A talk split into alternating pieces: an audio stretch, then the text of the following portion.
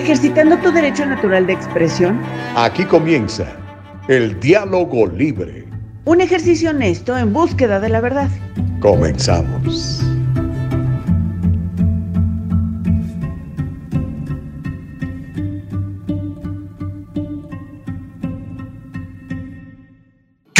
¿Qué tal? ¿Cómo le va? Muy buenos días. Mire, aquí estoy ya compartiendo en mi propio canal de Facebook el diálogo libre. Cintia Cuevas, ¿cómo estás? Eres la primera en conectarte, pedazo de mi alma. Muchas gracias. Bendito sea mi Padre. Tenemos un nuevo día, oiga.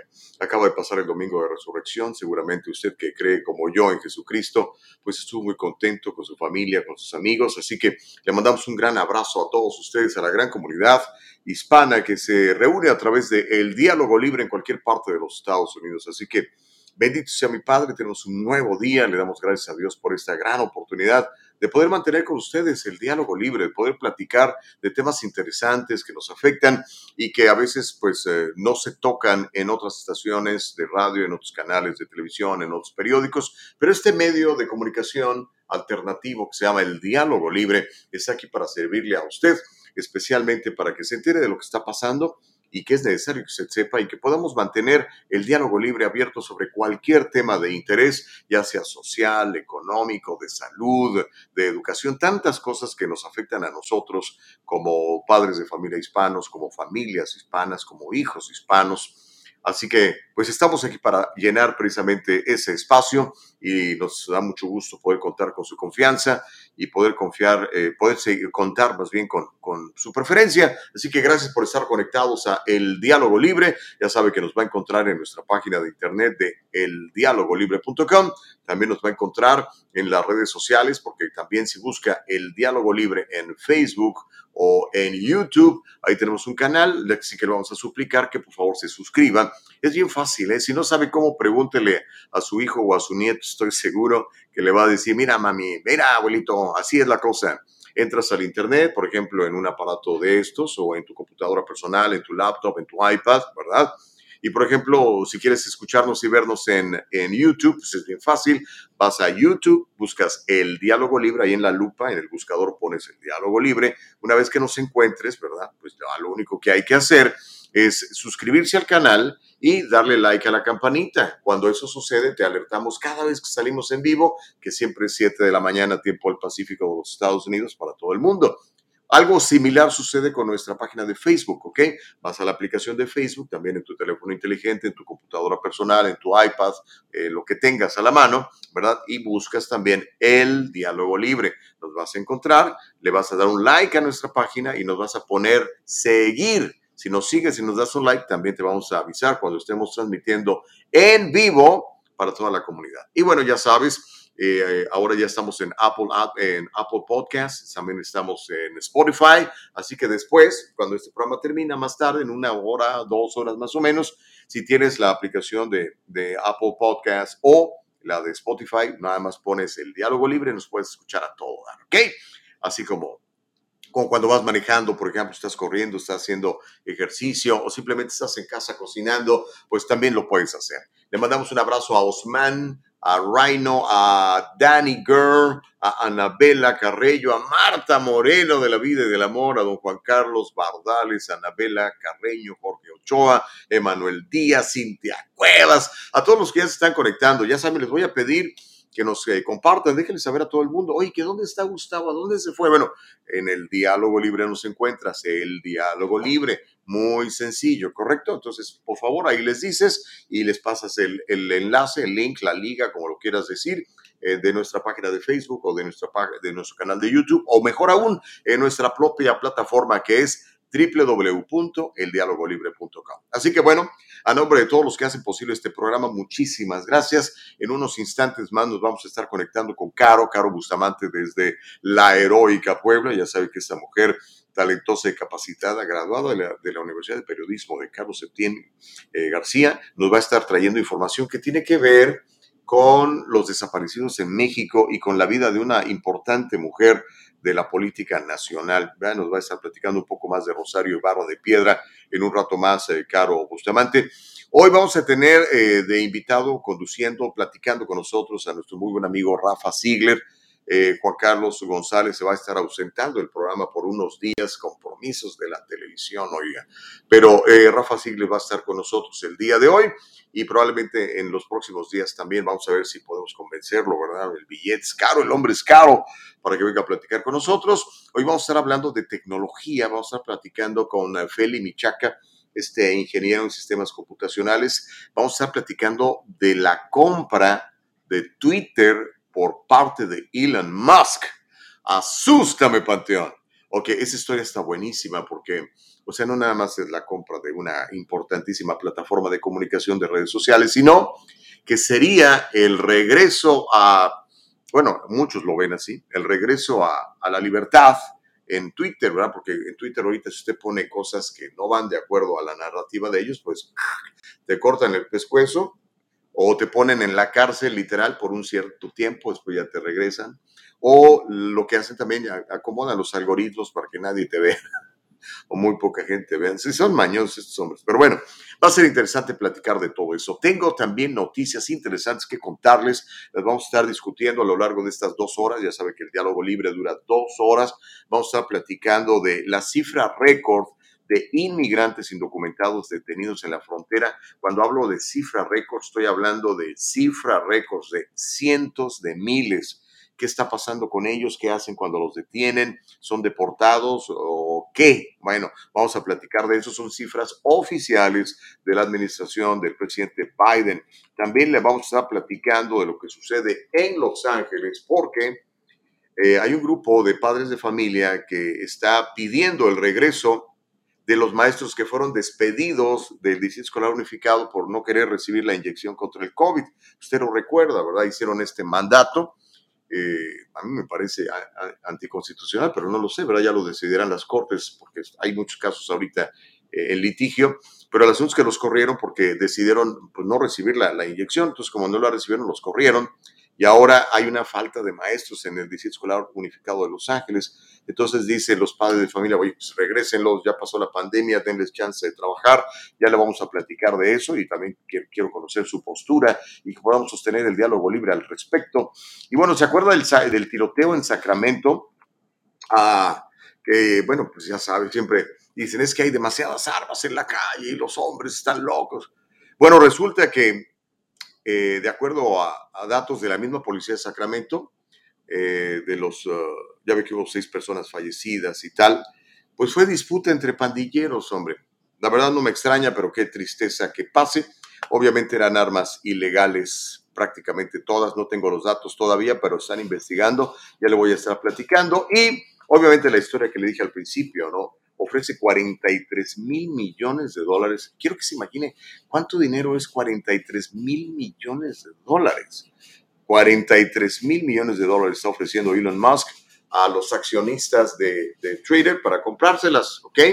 Si yo fuera el, encargado de Twitter, pues por supuesto que vendería, porque le daría ganar a todos los que están eh, comprando, que tienen las acciones, pero obviamente tienen miedo que Elon Musk diga después, ok, a lo mejor, por ejemplo, le devuelvo su, su oportunidad de, de, tuitear al presidente Trump, por ejemplo, una vez que lo, como diría mi hijo, lo banearon de las redes, o sea, lo, lo este, eliminaron de ban, de banner, de ban, de prohibir.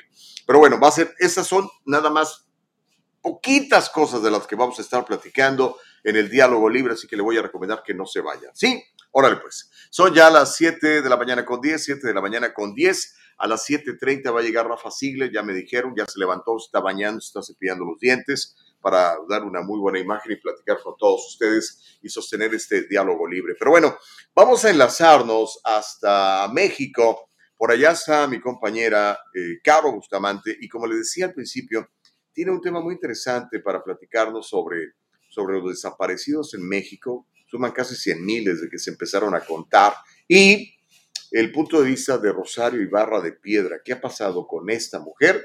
Que por cierto fue la primera mujer candidato a la presidencia de, México.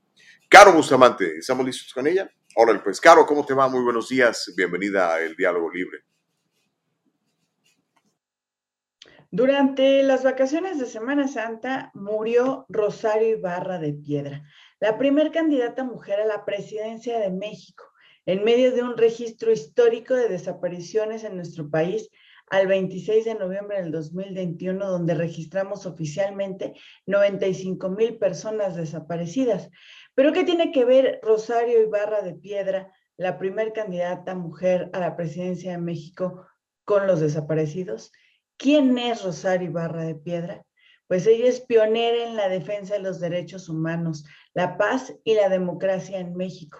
Ella nació en Saltillo, Coahuila, en 1927. Fue activista y fundadora en 1977 de una de las primeras organizaciones de madres, padres, familias desaparecidos, el Comité Eureka.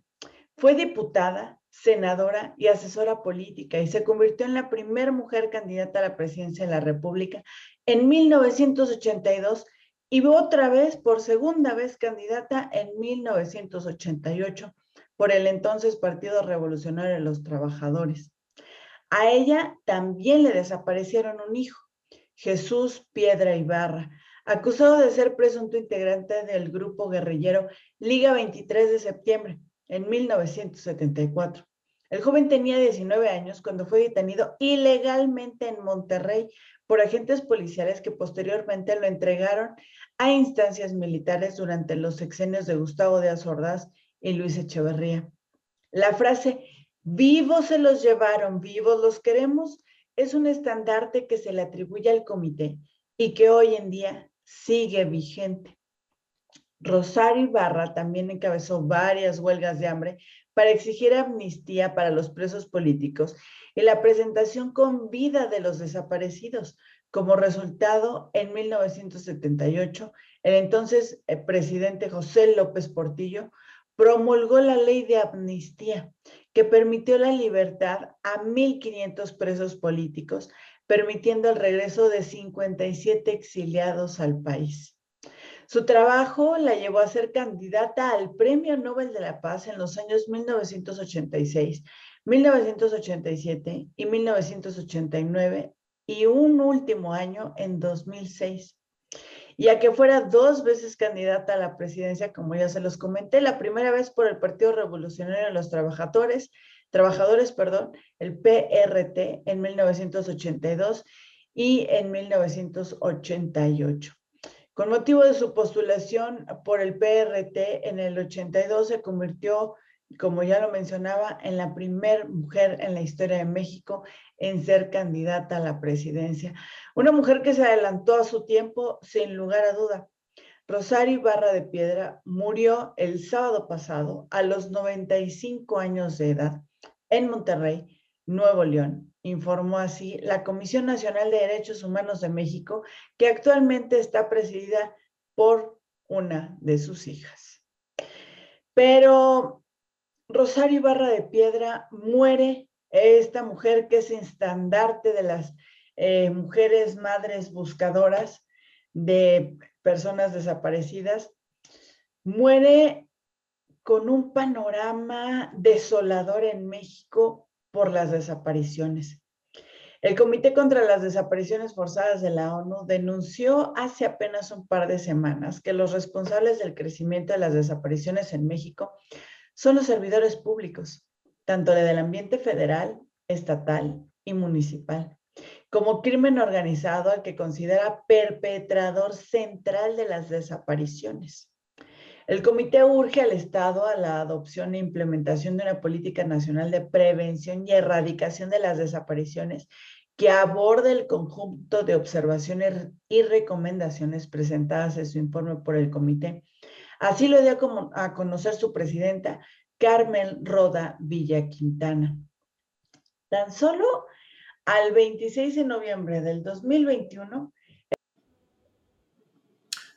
Ah, caray. Bueno, este, tan entrada que estabas, bueno, se nos cayó la, transmisión con, con, Caro, a ver si podemos retomarla más tarde. Gracias, Caro.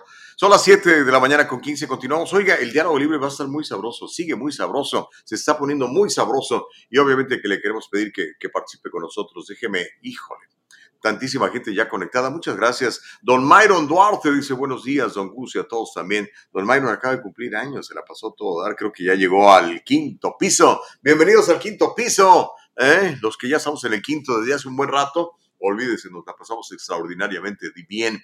Rosy Gutiérrez dice, buenos días, señores, feliz lunes, los extraño los fines de semana. Me encanta el programa. ¿Sabe qué puede hacer los fines de semana que nos, que nos extraña? Vaya a Spotify, vaya a Apple Podcast y escuche los programas anteriores. Es más, para que vea cómo ha ido evolucionando este programa, ¿no? Si usted recuerda, los primeros días incluso yo salía aquí en playera y todo. Así que alguien me dijo, oye, Gustavo, ¿qué onda?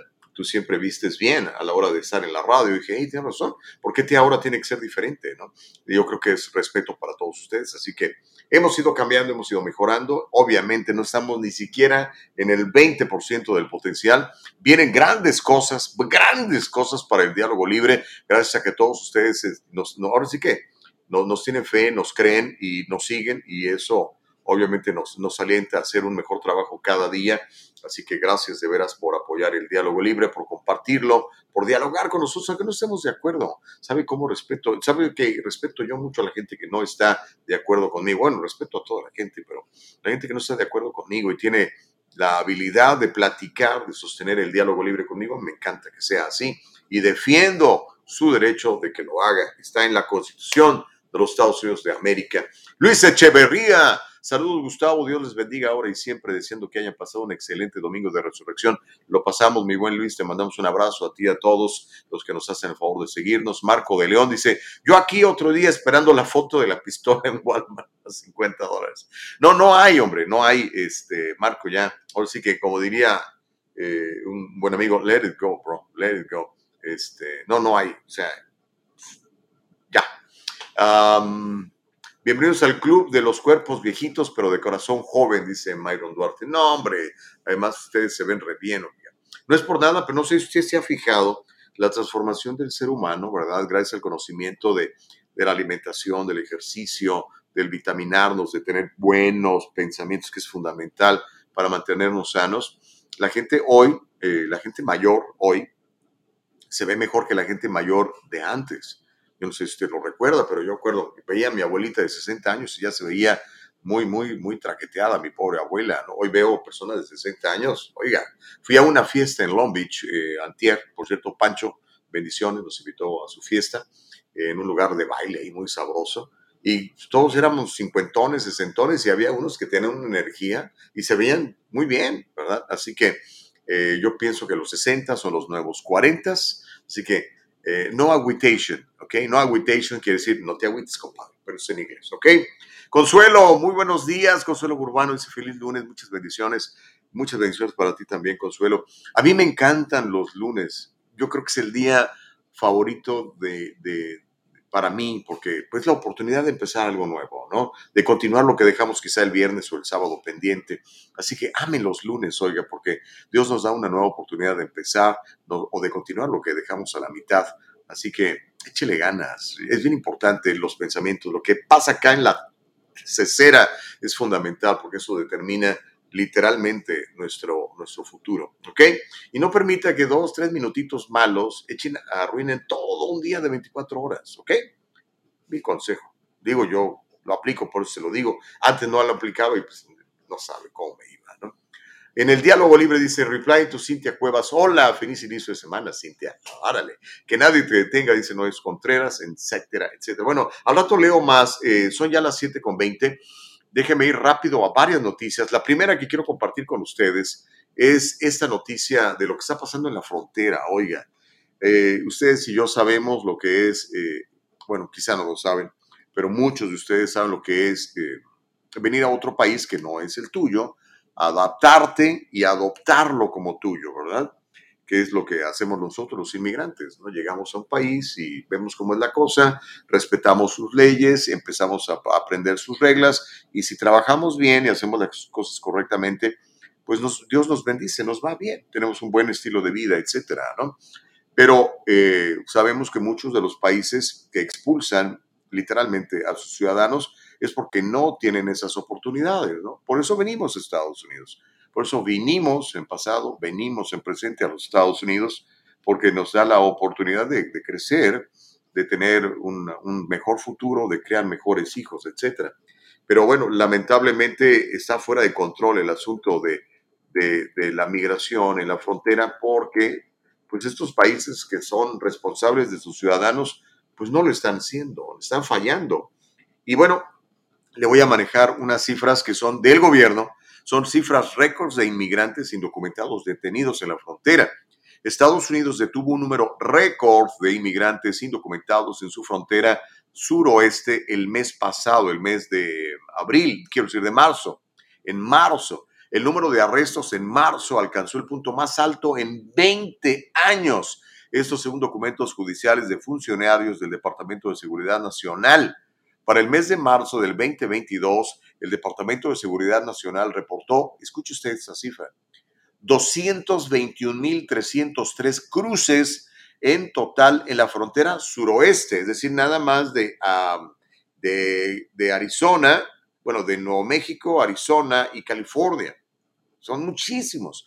Esta cifra combina las estadísticas reportadas por la Oficina de Operaciones de Campo del Departamento de Seguridad Nacional de la Oficina de Aduanas y Protección Fronteriza, que se ocupa de los no ciudadanos que tratan de entrar en los puertos de entrada terrestres, esto nada más por tierra, junto con las estadísticas de la patrulla fronteriza, que detiene a los no ciudadanos que tratan de entrar también de esta manera. Bueno, el Departamento de Seguridad Nacional reportó 123.304 expulsiones de no ciudadanos bajo el título 42 en marzo. 123.304 personas fueron echadas del país por, pues ahora sí que los detuvieron indocumentadamente y utilizando el título 42 que tiene que ver con la seguridad eh, de salud, pues los expulsaron del país. ¿Cómo la ve desde ahí? La capacidad total de detención para el mes fue de aproximadamente 31.715, que combina la capacidad de retención y la capacidad de detención del Servicio de Inmigración y Control de Aduanas de 25.780. Por donde quiera que le queramos ver, esa es una terrible crisis migratoria.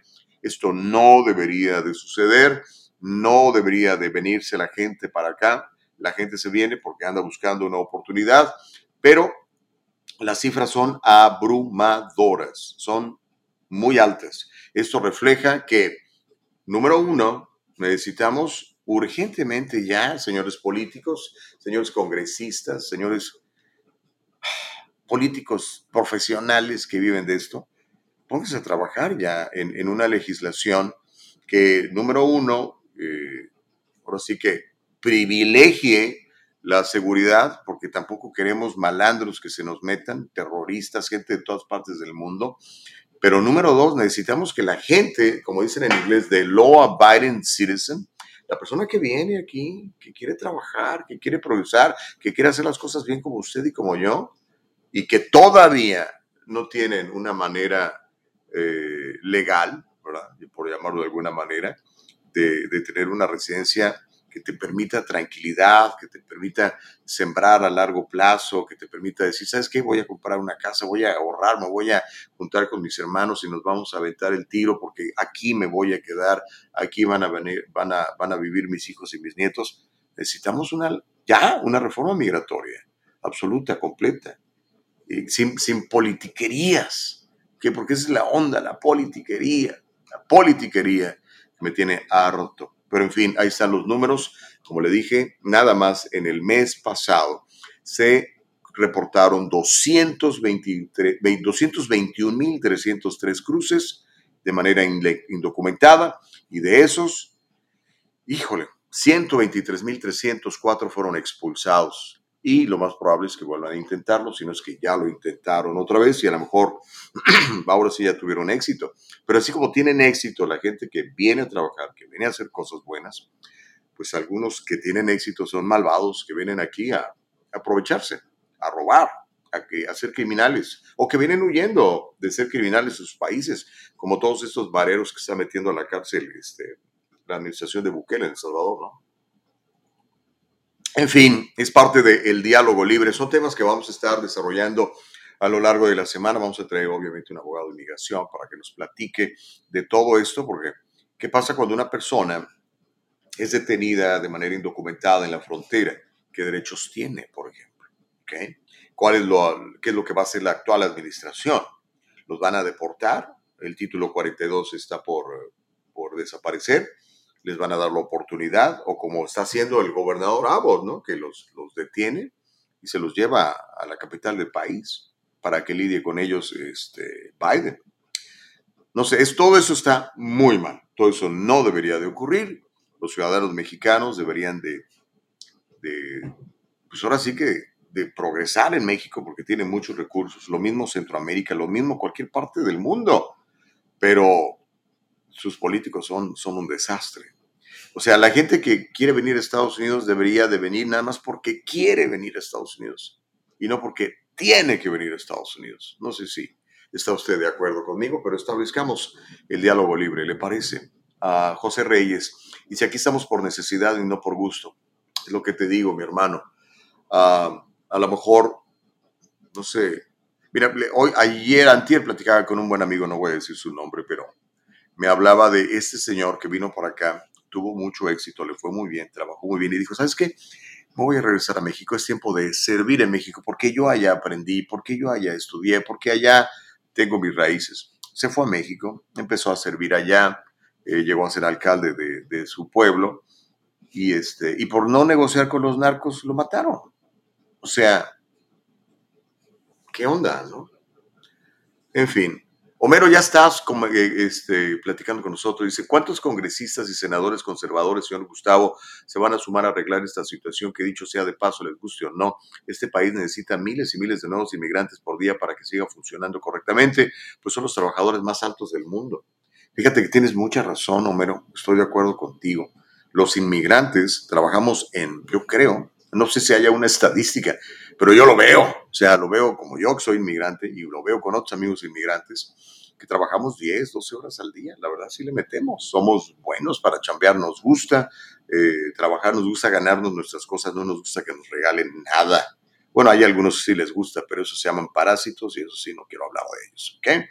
Pero sí, sí tienes razón.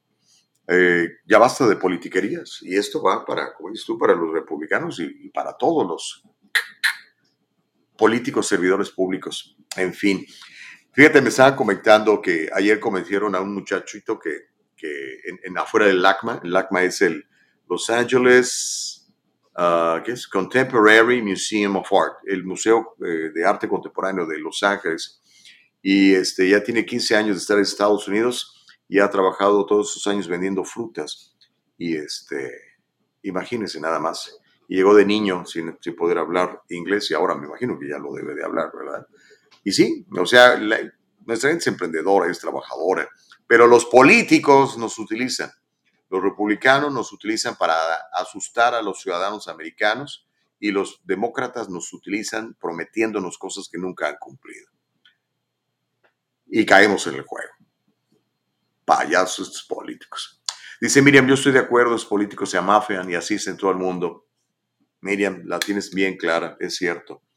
¿Qué más? Bueno, hay un chorro de, comentarios. Dice, Caro, ¿qué pasó? ¿Qué sabes con lo de la reforma energética en México? Pues se suponía que, que, Caro nos iba a tener noticias hoy, pero estamos eh, batallando un poquitito. Lo que sí estamos tratando de hacer este, es más, este, ahorita le voy a mandar otro mensajito. Vamos a ir a una pausa y en el mensajito, en el, durante la pausa le voy a mandar un, mensaje a una amiga que es diputada para que nos cuente, porque me dijo, ya tengo mi sleeping bag, nos vamos a quedar aquí hasta que se, se resuelva lo de la reforma eh, energética. Pues vamos a ver si en, qué quedó todo eso. Tiene razón, es una buena pregunta. Seguramente mañana, Caro, nos va a tener los detalles completos. Eh, ¿Te parece si si hacemos una, una breve pausa, mi querida Nicole, cuando regresemos, nuestra productora nos va a compartir la foto de este muchachito inmigrante que vende fruta afuera del Museo de Arte Contemporáneo de Los Ángeles, que tiene años vendiéndola y que ese es su estilo de vida y seguramente le va a estar yendo muy bien, pues si no ya hubiera cambiado de profesión, ¿verdad? Porque créamelo, el comercio, la venta de comida, sobre todo, ahora que ya le permiten a la gente este, vender, ¿verdad? Porque antes nomás le permitían a, usted ya sabe quién, todos los demás changaros lo cerraron. Vamos a regresar con eso y también uh, con uh, nuestro compañero Rafa Ziegler, que se va a sumar a la conversación el día de hoy, aquí en el Diálogo Libre, y también ese asunto de que están pidiendo que los maestros que no recibieron la inyección del COVID regresen a trabajar a Los Ángeles después de que los corrieron precisamente por negarse a, a recibir la, la inyección. Volvemos bien rapidito, no le cambies el diálogo libre. No viva con el temor a una auditoría sorpresiva del IRS. En el Triunfo Corporation le ofrecemos apoyo fiscal adaptado a sus necesidades. La temporada de impuestos no tiene por qué ser tan estresante si trabaja con nuestro equipo de profesionales. Déjelo en nuestras manos ahora mismo. Experiencia y profesionalismo son la combinación excelente en reporte de impuestos. Examinamos las deducciones adecuadas y consideramos su situación personal para ayudar a minimizar su carga personal. Absoluta para usted de principio a fin. En el Triunfo Corporation brindamos una experiencia digital perfecta. Estamos disponibles para ayudarlo a poner en marcha un plan estratégico sólido. El Triunfo Corporation, localizado en el 1415 al este de la 17 Street en Santa Ana, California. 714-953-2707. 714-953-2707. Encuéntrenos en todas las redes sociales y cada semana en el Triunfo Financiero.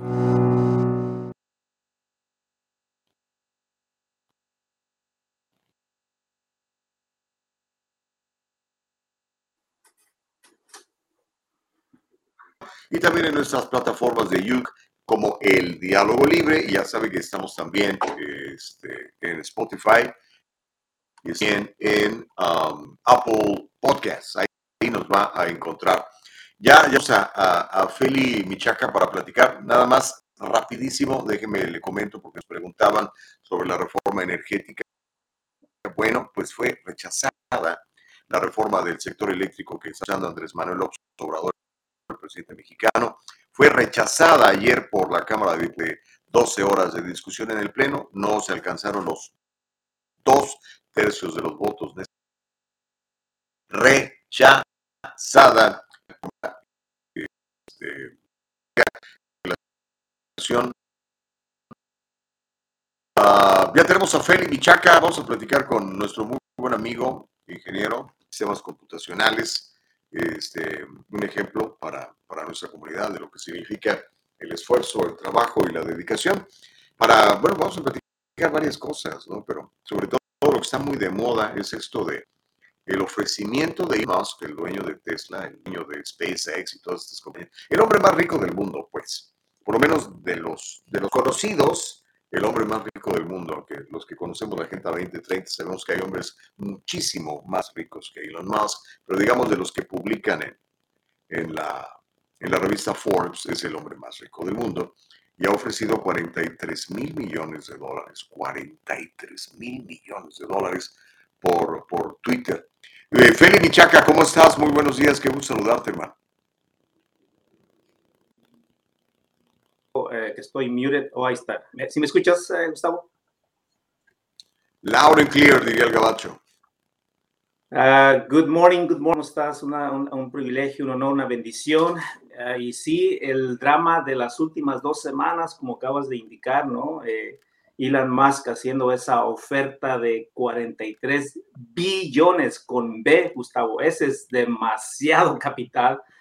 Pero déjame decirte que Twitter ahorita se siente como la chica fresa, como la Coca-Cola en el desierto, porque aunque no han negado que no quieren vender, bueno, tienen que reconocer que una oferta de esta, de esta magnitud le levanta el ego a cualquier CEO de cualquier compañía, ¿no, ¿no crees, Gustavo?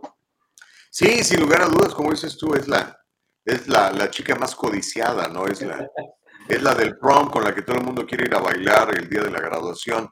Pero, ¿qué posibilidades reales hay de que bloqueen la, la compra de, de, Elon Musk de, de Twitter? O sea, si yo soy accionista de Twitter y me ofrecen esta cantidad tan bárbara de dinero, Obviamente estoy multiplicando mi dinero súper bien, a mí me conviene que lo vendan, pero los encargados de dirigir la, la negociación obviamente estarán preocupados por perder el control de una plataforma tan importante como Twitter para diseminar información en el mundo.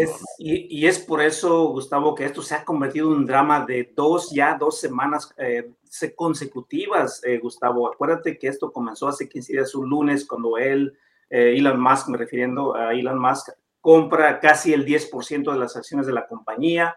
Al siguiente día lo hacen miembro ejecutivo del board de Twitter.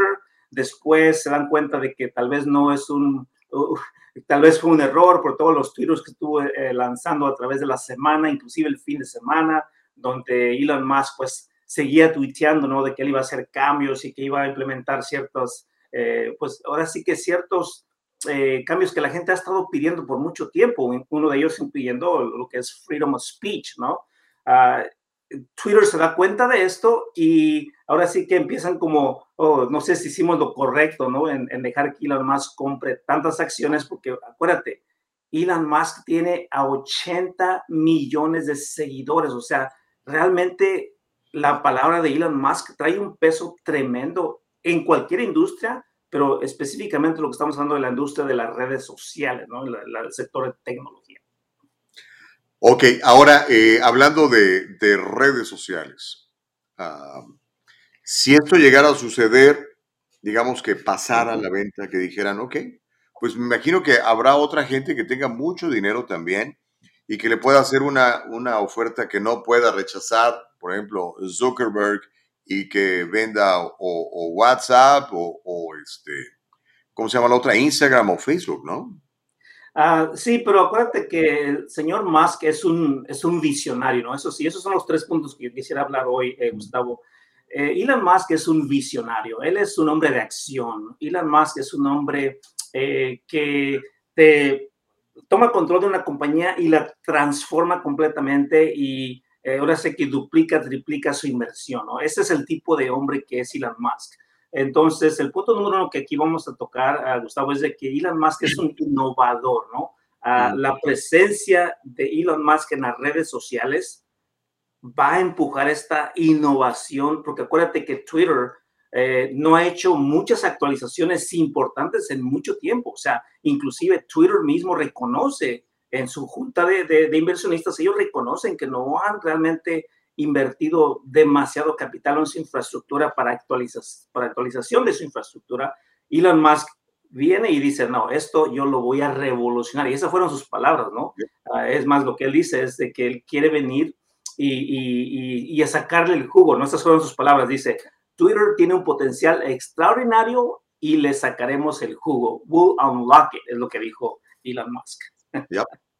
Ahora, eh, bueno, es que va a ser imposible tratar de relacionar esto con, la política, ¿no? Porque ah, al final pareciera que todo, todo tiene que ver con, política. El que Elon Musk eh, se convierta en el accionista mayoritario de Twitter, el que Elon Musk intente eh, convertir una, una compañía pública en una compañía privada que sea de él, que le dé control absoluto sobre una de las plataformas más importantes eh, de comunicación a nivel social del mundo, ¿verdad? Eh, yo la verdad no uso Twitter, no, no sé mucho, pero hay gente que, se la pasa tuiteando todo el tiempo. Esto le puede dar mucho poder y como él pareciera, todavía no lo tengo muy bien leído a Elon Musk, pareciera como que el tipo es un tipo conservador que privilegia el diálogo libre, que privilegia eh, la libre expresión. Por lo menos eso es lo que ha dicho en algunos programas, ¿verdad? Eh, eso preocupa a las personas que dicen, no, espérate, es que hay cierta información que la gente no puede conocer o no debe conocer o va en contra de la narrativa de, de, cierto partido político o contra la narrativa de cierta agenda que queremos empujar. ¿Cómo, cómo hacer para que esto no se convierta en una cuestión política y, este, y que sea simplemente pues, una transacción financiera de comunicación como, no sé, comprar y vender un canal de televisión. Bueno, es que realmente, eh, Gustavo, acuérdate que la, acuérdate que la geopolítica y, esto de tecnología en los noventas simplemente no se mezclaban, ¿no? Pero estamos hablando que después de la pandemia, lo que es geopolítica, tecnología, digitalización, o sea, la, la cuarta revolución tecnológica que siempre nos habla el señor Ramos, ¿no? Estamos hablando de que este, esta etapa que estamos viviendo ahorita, después de la pandemia, ya es algo normal. O sea, estas cosas se tienen que mezclar y realmente es parte ya de nuestra nueva vida normal, donde la geopolítica, la tecnología, la, digitalización están mezcladas, van de la mano. Entonces, cuando tú traes a, este inversionista y hace un cambio de esta magnitud, bueno, realmente puede revolucionar el mundo de las redes sociales. Si tú crees que lo que vivimos ahorita en redes sociales es fenomenal, es fantástico, wow, qué, qué avances tecnológicos. Esto no es nada, porque lo que puede hacer Elon Musk, como él dice, lo, puede revolucionar y, llevar este, eh, este espacio de las redes sociales a otro nivel.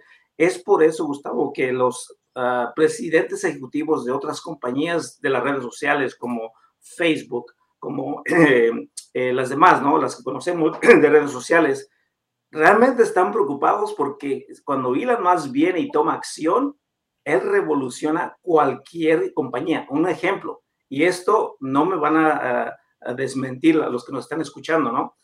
La NASA, eh, Gustavo, por décadas estuvo eh, lanzando estos, eh, esos viajes espaciales, ¿no? Y los boosters los tenían que recolectar en el océano, o sea, tenían que mandar a un barco, recolectar el, el, booster, regresarlo otra vez a la base para volver a usarlo. Bueno, viene el, el visionario Elon Musk y dice, hmm, ¿qué les parece si mejor SpaceX lanza esta nueva generación de cohetes y en lugar de, eh, de, tirar nuestros boosters en el océano, lo vamos a aterrizar inalámbricamente como si fuera un drone aquí en la Tierra otra vez. Bueno, lógico, fueron, fue cuestión de varias pruebas, lo logró, lo hizo y bueno, lo que la NASA nunca logró en décadas, Elon Musk lo logró en, unos cuantos años. O sea, a eso me refiero, ¿no? Que Elon Musk es un hombre visionario, es un hombre de acción y es por eso que pone a temblar las redes sociales. Los CEOs de las redes sociales están temblando ahorita si es que Elon Musk termina siendo dueño de Twitter ah, en esta era que estamos viviendo. Obviamente es una, es una idea que, que nos seduce a muchos y que por lo menos a otros nos da la posibilidad de platicar y de, de especular un poco, ¿no? Pero en algo creo que estamos muy de acuerdo, Feli, Michaca y, tu servidor, y no sé si nuestra gente que nos está escuchando y viendo en el diálogo libre, pero cuando una persona visionaria, con ganas, con planes y con dinero para hacer las cosas, o por lo menos con la posibilidad de reunir dinero para hacer las cosas, eh, pone en marcha un plan, es distinto a cuando un gobierno, ¿verdad? Me refiero a los burócratas, ¿verdad? Que realmente los burócratas, si ustedes se fijan, su principal preocupación es, perdónenme mis amigos burócratas que nos están viendo, pero saben que tengo razón. Los burócratas eh, pues procuran mantener su, su, chamba. O sea, entonces a veces para mantener su chamba lo mejor es quedarse callado, eh, no promover ideas demasiado revolucionarias, eh, pues, lo que diga el jefe y cosas así, ¿no? Pero cuando una persona como Elon Musk o como Henry Ford o como el que tú quieras de esos grandes emprendedores que hemos tenido en Estados Unidos y en el mundo, decide hacer algo visionario, pues lo echa a andar y no le importa que, no sea políticamente correcto o que el sindicato no diga esto o no tengas la bendición del senador tal y tal, ¿no? Entonces, yo creo que es muy probable que, que por decirlo de alguna manera, que Elon Musk se salga con la suya, Felipe. Y sabemos que él ha tenido esa, ese tipo de actitud en el pasado, ¿no? Él, él es un hombre, pues, eh, le gusta el drama. Ah, ahora sí que voy a usar una palabra aquí. Él es el rey del marketing, ¿ok? Ah, y si te, das, si te das cuenta, en Tesla eh, el presupuesto para hacer marketing era muy, muy, casi cero, porque su, su, idea de marketing es él mismo. O sea, él crea ese marketing para sus compañías a tal manera, eh, Gustavo, que yo lo he bautizado ah, como el rey del marketing, Elon Muskering, Elon Muskering, porque realmente es eh, su, su, forma de ser mercadeo es, eh, llama la atención y, y, es, lo, es, es, la razón por la cual tiene 80 millones de seguidores. Acaba de eh, inaugurar su planta ahí en, en, el estado de Texas. Eso fue todo una fiesta de Hollywood. no sé si viste los videos, pero wow, o sea, tiró la, casa por la ventana y ese es su estilo de marketing, ¿no? Hacer ruido, hacer, em, eh, hacer noticia, ¿no? Y, y, lo está haciendo ahorita con lo de Twitter, o sea, por dos semanas consecutivas, Gustavo. Bloomberg TV, CNN, todas las ah, grandes plataformas que se encargan de eh, traer noticias acerca del, mercado de valores, no han estado hablando de otra cosa más que de Elon Musk. Ah, es más, la semana pasada, porque he estado siguiendo todo esto, eh, yo estaba esperando que el, jueves, todavía antes del, del Viernes Santo, ya no hablaran de Elon más, porque ya, ya, o sea, ya, ya eran casi 14 días pero no otra vez el mismo tema, o sea, realmente esto es algo que lo veo, lo veo posible. acuérdate que Twitter no ha negado, hasta, al menos hasta ahora lo que yo sé, Twitter en ningún momento ha decidido públicamente que la compañía no está en venta. ¿okay? Hasta ahorita yo no lo sé, pero a mí se me hace un poco extraño que si realmente no quieren vender, pues que lo anuncien y ya, ¿no? Se acaba el drama. Pero no han dicho eso, así es que, alguna vez más, el ego, ¿no? Cuando tú ves una cantidad de esta, de esta magnitud, 43 billones de dólares, es mucho capital. Entonces, un CEO ve ese tipo de capital que lo, lo, tienes en la mesa, bueno, me imagino que como CEO estás tentado pues a vender, ¿no? Claro. No, y nada más con las acciones que él compró, el, que fue como un 11% más o menos. Eh, ah, inmediatamente, 3%.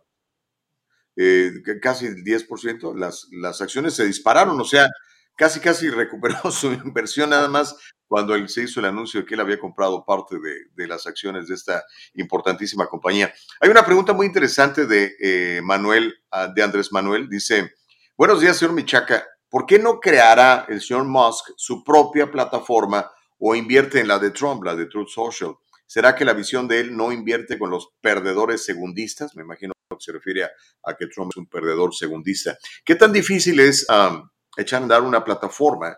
¿No sería más fácil echar a andar su propia plataforma y no comprar una que ya existe, Elon? Digo, bueno, hay que, hay que, recordar que Elon Musk es, eh, es, el usuario número uno de Twitter. Hay que recordar que Elon Musk es un fanático de Twitter, ¿no? O sea, cuando tú eres ya usuario y fanático de una plataforma, eh, es como el que le gusta el fútbol y quiere comprar a la, América o a tus chivas, Gustavo. Imagínate. Sí. Entonces, Oye, de veras, eh, cómprate a las chivas, son un desastre. Entonces, eh, este tipo de negocio, este tipo de personas negociantes, no se van a lo, no se van a lo que a ver si funciona, no se van a lo que ya está establecido, lo que ya, lo que ya le den potencial y, y mandarlo al, próximo nivel. Es por eso que yo creo que Elon Musk está súper interesado en, eh, en, Twitter. Pero el punto número dos, eh, Gustavo, eh, ya hablamos de que la innovación ¿no? de Elon Musk. Pero el punto número dos, y es aquí donde se calienta el chocolate, como dices tú, regresa a la mesa de debate el nombre que muchas personas odian, me estoy refiriendo de el mundo político y, la, la fanaticidad el nombre Donald Trump regresa otra vez a la mesa de debate. ¿Por qué? Porque Elon Musk dice, no, yo creo en freedom of speech y no creo en lo que Twitter y Facebook y todas las demás hicieron en bloquear. Eso no es freedom of speech. Eh, Gustavo, mi esposa se acaba de ser ciudadana la semana pasada, hace dos semanas, perdón, y una de las preguntas como ciudadano que se hacen e, es exactamente eso. Freedom of speech es el derecho de una persona y nadie tiene derecho a bloquearte por dar tu opinión. Entonces, eh, eh, eh, es lo que él se, a lo que él se refiere esto de freedom of speech. Es más, dice esas palabras. Dejar que alguien que no te caiga bien diga algo que no te gusta, eso es freedom of speech.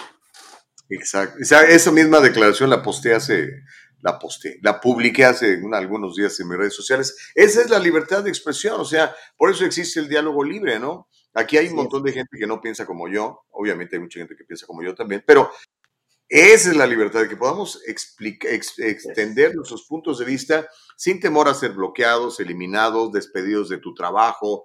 Hoy, lamentablemente, está pasando eso en el gobierno y también en algunas instituciones privadas, de hecho, muchas instituciones privadas, en donde si, por ejemplo, a ti se te ocurre decir que, que nada más existen dos géneros, hombre y mujer, puedes perder tu chamba. Es increíble.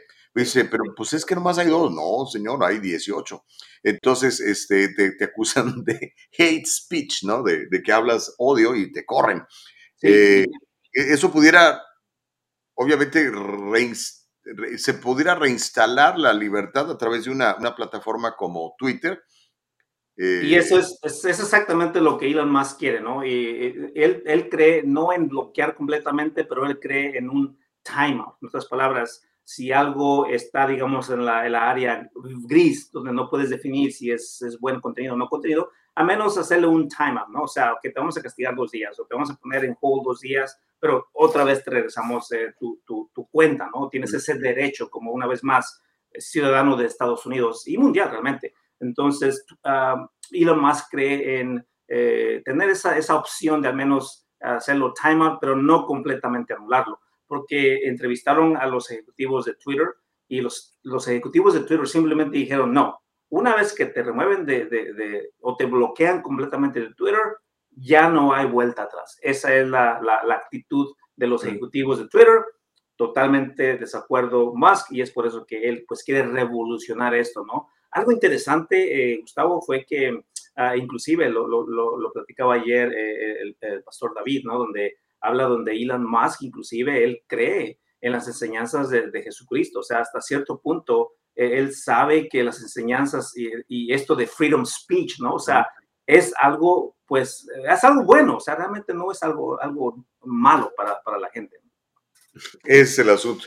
Eh, el problema es que, bueno, si, si no, hay personas que si no estás de acuerdo con sus puntos de vista, en lugar de dialogar, dicen, no, pues te borro de la lista, ¿no? Te quito, te, te quito el megáfono, no puedes hablar, no puedes comprar aquí, no puedes eh, tener un programa en esta estación de radio, no puedes sacar, salir en este canal de televisión, no voy a publicar en tu, no te voy a dejar publicar en mi periódico. Eso no es freedom of speech, eso es, es más, eso es ilegal porque está garantizado en la Constitución de los Estados Unidos. Será muy interesante ver, ahora que ya, ya, ya abriste el tema, si Trump le regresan su cuenta en Twitter, hasta antes de, de, de la selección, o un poquito después de las elecciones.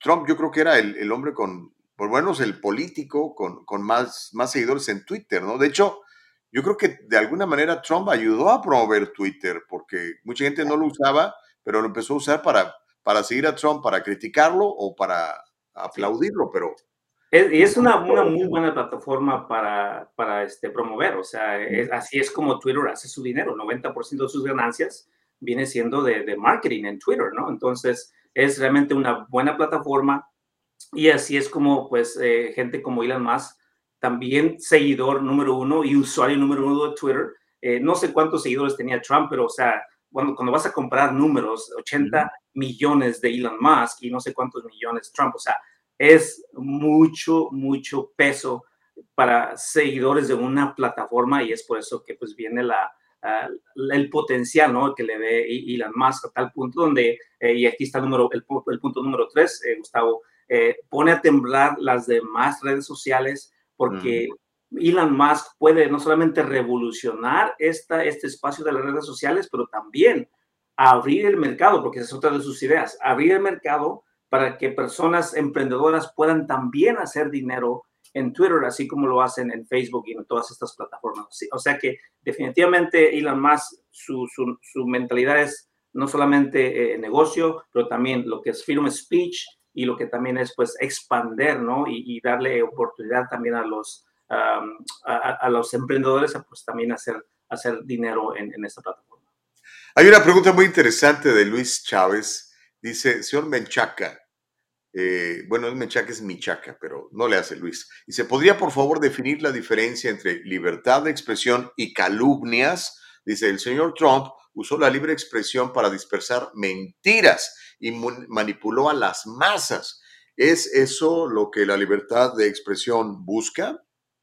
Bueno, Elon Musk, Elon, ya se calentó el chocolate. Elon Musk lo puso muy clarito, ¿no? Él dice, mira, si el tweet está en la, en la, en la área gris, donde no puedes definir de que si es bueno, si es malo, dice, bueno, está bien, no lo vamos a bloquear, vamos a, vamos a eh, ahora sí que a, estudiarlo, pero el freedom of speech siempre será freedom of speech. Eh, realmente eh, es la convicción personal, ¿no?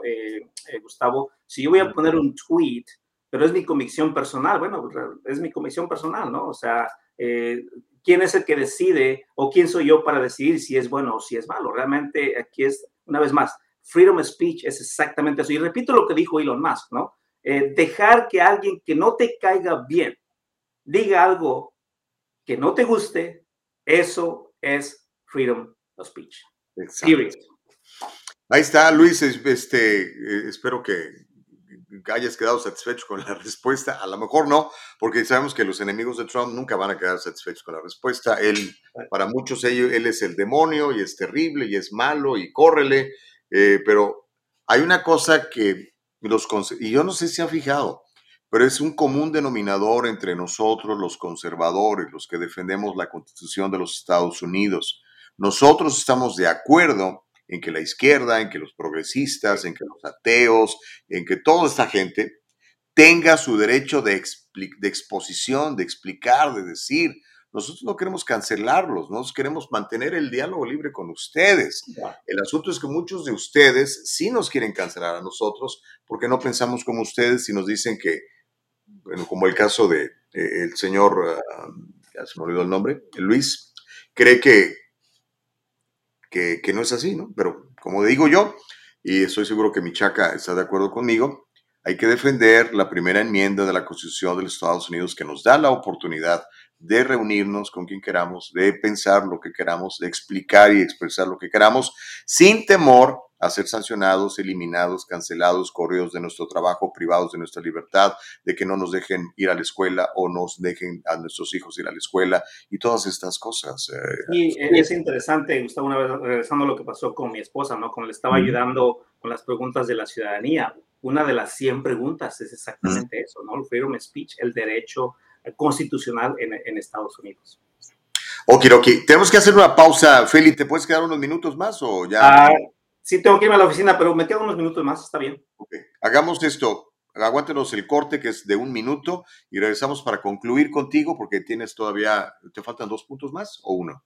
Ah, bueno, ya dice los tres puntos, pero ahora quiero hablar también qué quiere decir todo esto también con la ciberseguridad. Hay que conectarlo y hay que tener mucho cuidado. De eso me gusta, ciberseguridad.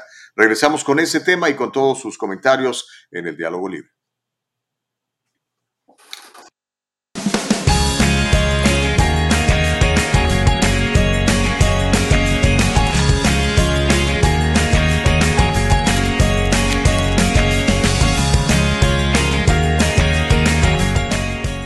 Kanika shampoo and gels, made with natural products and paraben free leaves your hair silky smooth, and the gels keep it in place all day.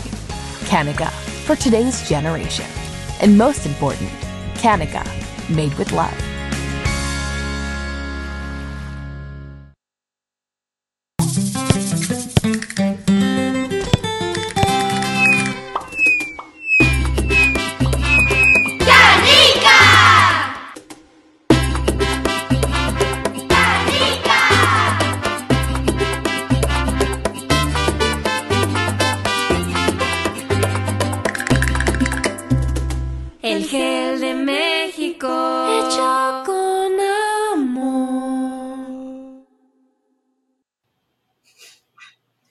Regresamos, nos queda un minuto para que sean las 8, estamos completamente en vivo, se llama El Diálogo Libre.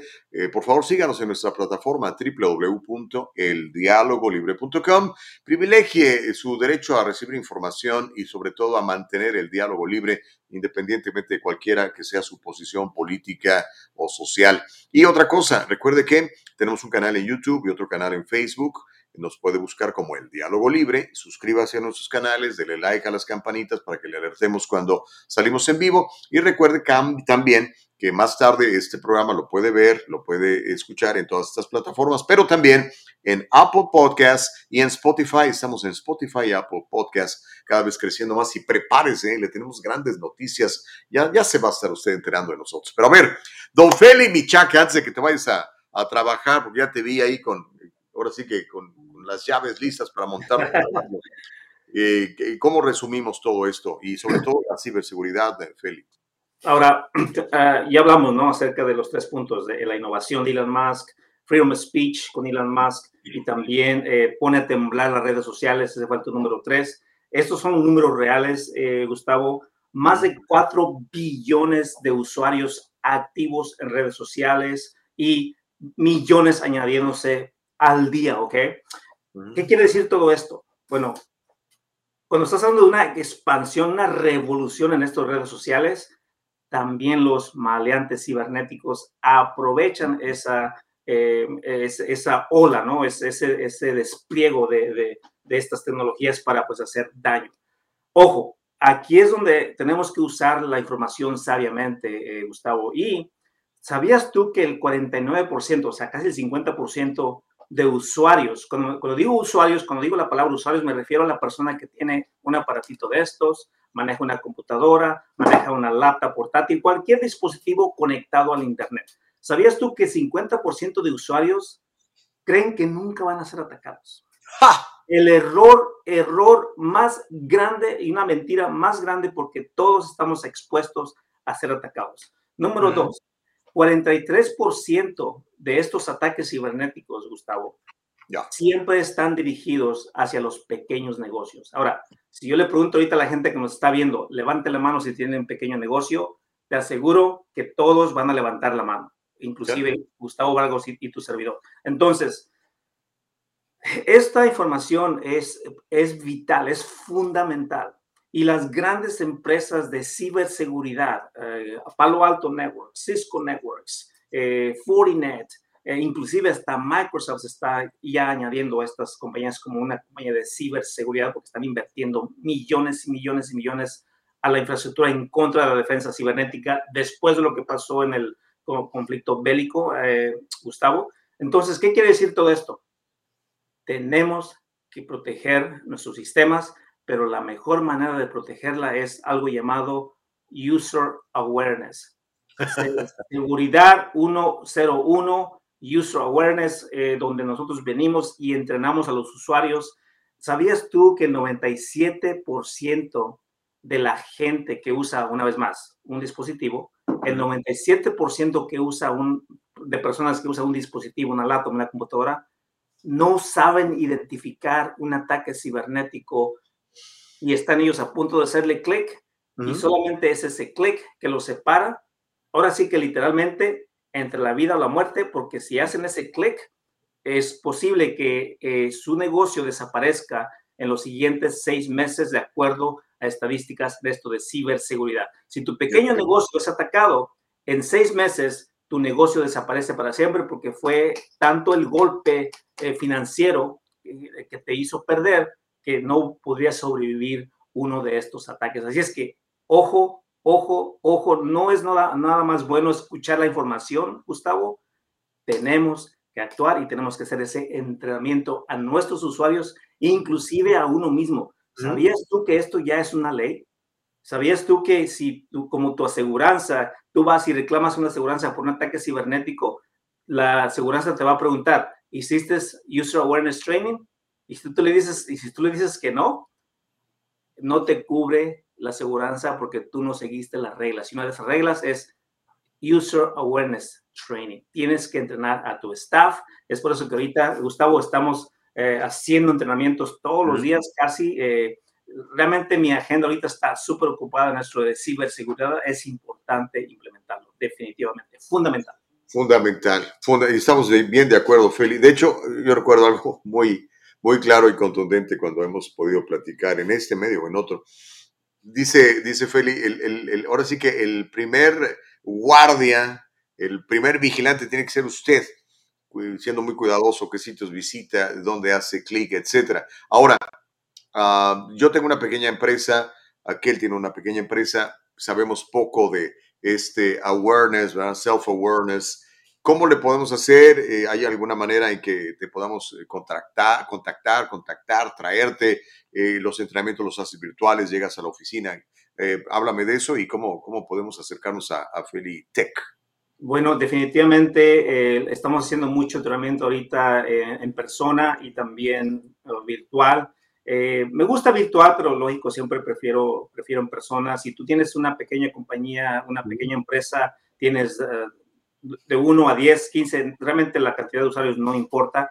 Eh, lo que yo recomiendo es hacer un training, por ejemplo, un launch and learn, ¿no? Por ejemplo, eh, cómprales, launch a tu staff, tráelos ahí en el cuarto de conferencias, haz este User Awareness Training, 25, 30 minutos, los dejas bien preparados. Eh, no estamos diciendo que nunca más van a ser atacados, pero sí estamos diciendo que definitivamente van a tener ese escudo de protección donde ya no va a ser muy fácil penetrar. Acuérdate, 95.5% de hackeos a nivel mundial pasan porque alguien le hizo clic al documento equivocado, alguien le hizo clic al enlace equivocado, pero si no nos entrenan en cómo identificar un bueno de un malo, bueno, vamos a hacer, estamos vulnerables, ¿no? Así es que felitech.us, mándame un mensaje, regístrate para mis, em, mis newsletters, eh, regístrate para eventos también, ahí vas a ver muchas de las actividades, pero mándame un mensaje, ¿no? Si quieres eh, tener este entrenamiento con tus personas, pues también les recomiendo pues,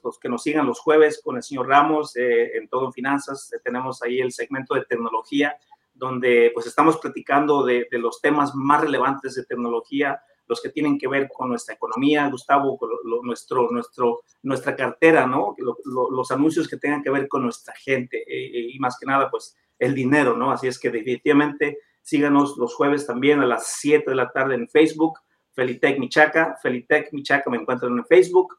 Ah, y pues también los sábados en la mañana, 10, 20 am, con eh, cara a cara con las finanzas. El señor Ramos siempre pues me da unos minutitos ahí para también hablar de lo que esté pues pasando en el mundo de la tecnología. Hay que mantenerse informados, muchachos.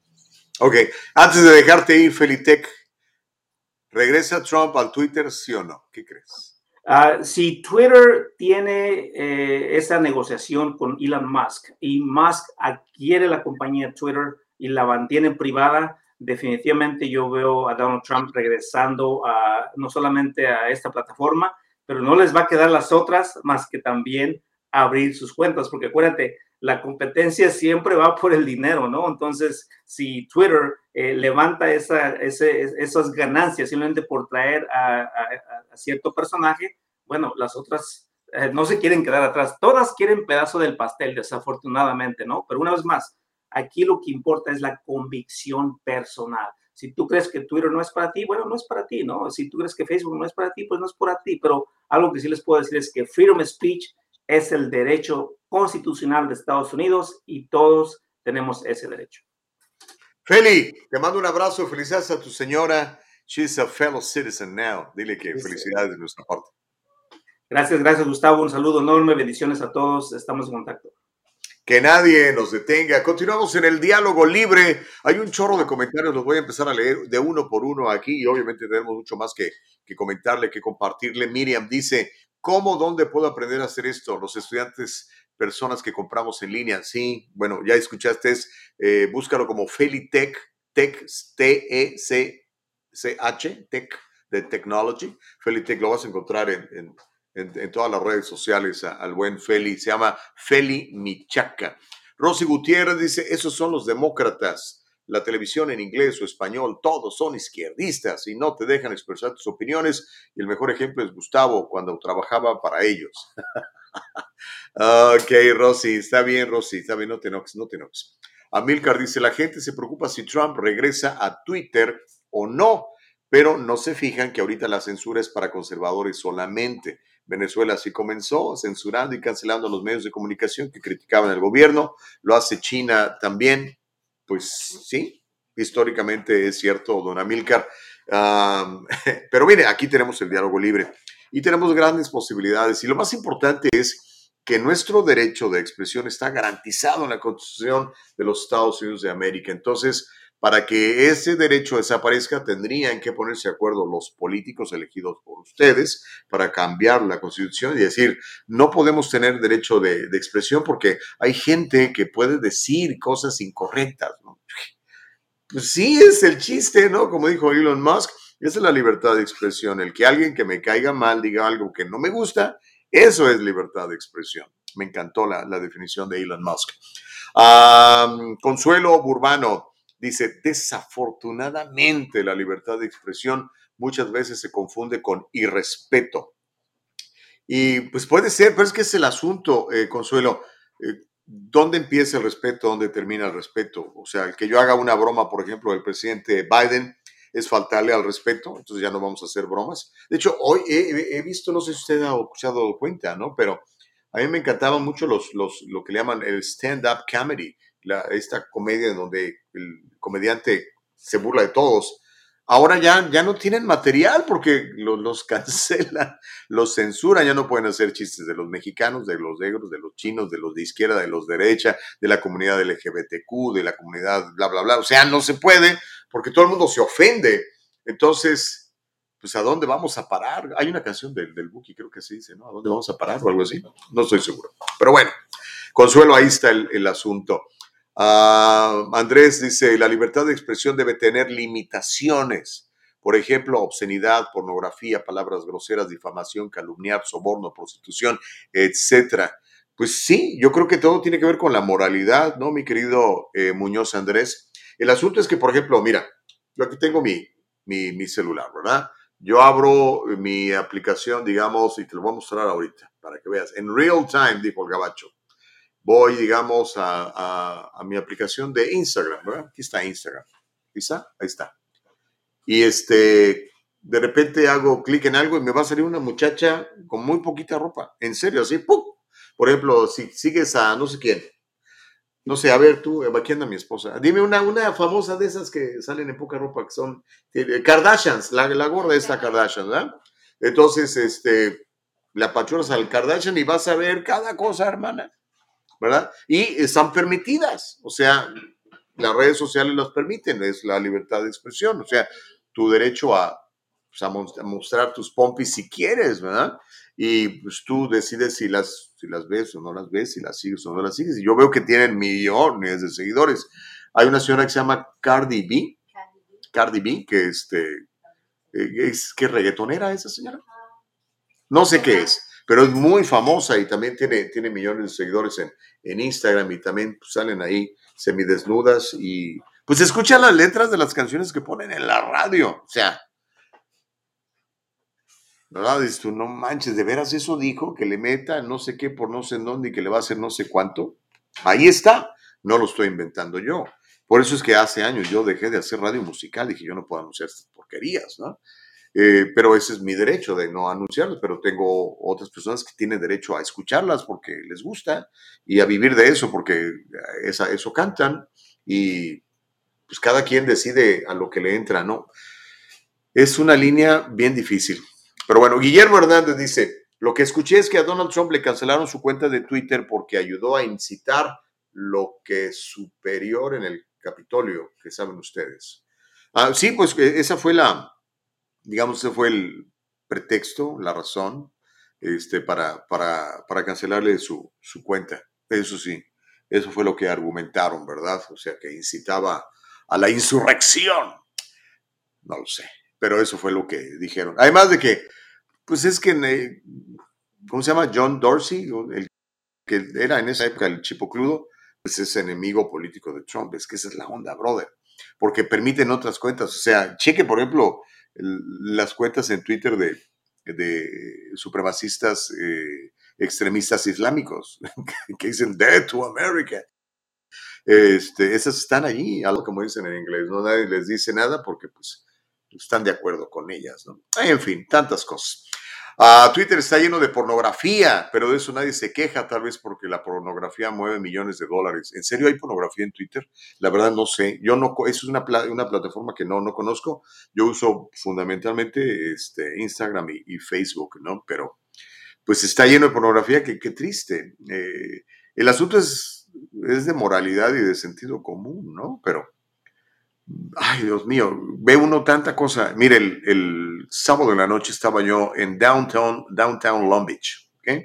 Fui a una fiesta ahí y este, olía marihuana por todos lados. De hecho, en el restaurante donde estábamos, como era medio al aire libre, tenía una entrada abierta, se metía todo el olor de marihuana. E, era realmente insoportable. Este, pero pues ya es legal, ¿verdad? A lo mejor no es moral, a lo mejor no es correcto, pero pues los políticos lo hicieron legal, los ciudadanos lo aprobaron y ahora ustedes pueden andar eh, drogando en la calle sin problemas y huele a mota aquello horrible.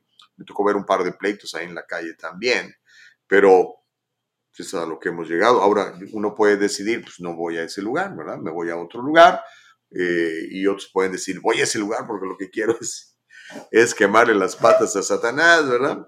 Cada quien, ¿verdad? Víctor Hernández, muy buenos días, qué programazo. Uy, qué amable eres. Eh, gracias, Víctor.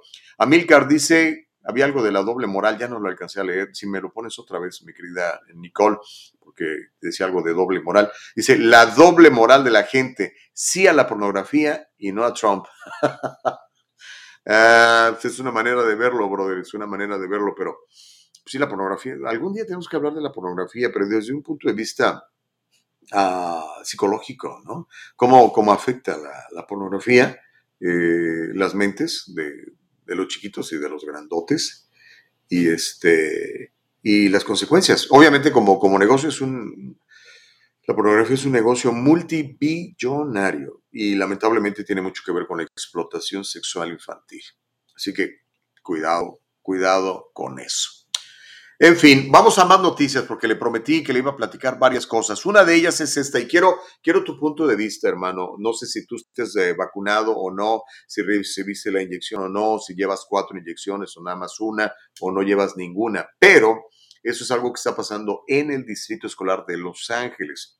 Están pidiendo los padres de familia que regresen a los maestros que corrieron porque no se quisieron inyectar contra el COVID un grupo de padres, un grupo de maestros y un grupo de estudiantes se reunió afuera de la sede del Distrito Escolar Unificado de Los Ángeles. Esto lo el viernes.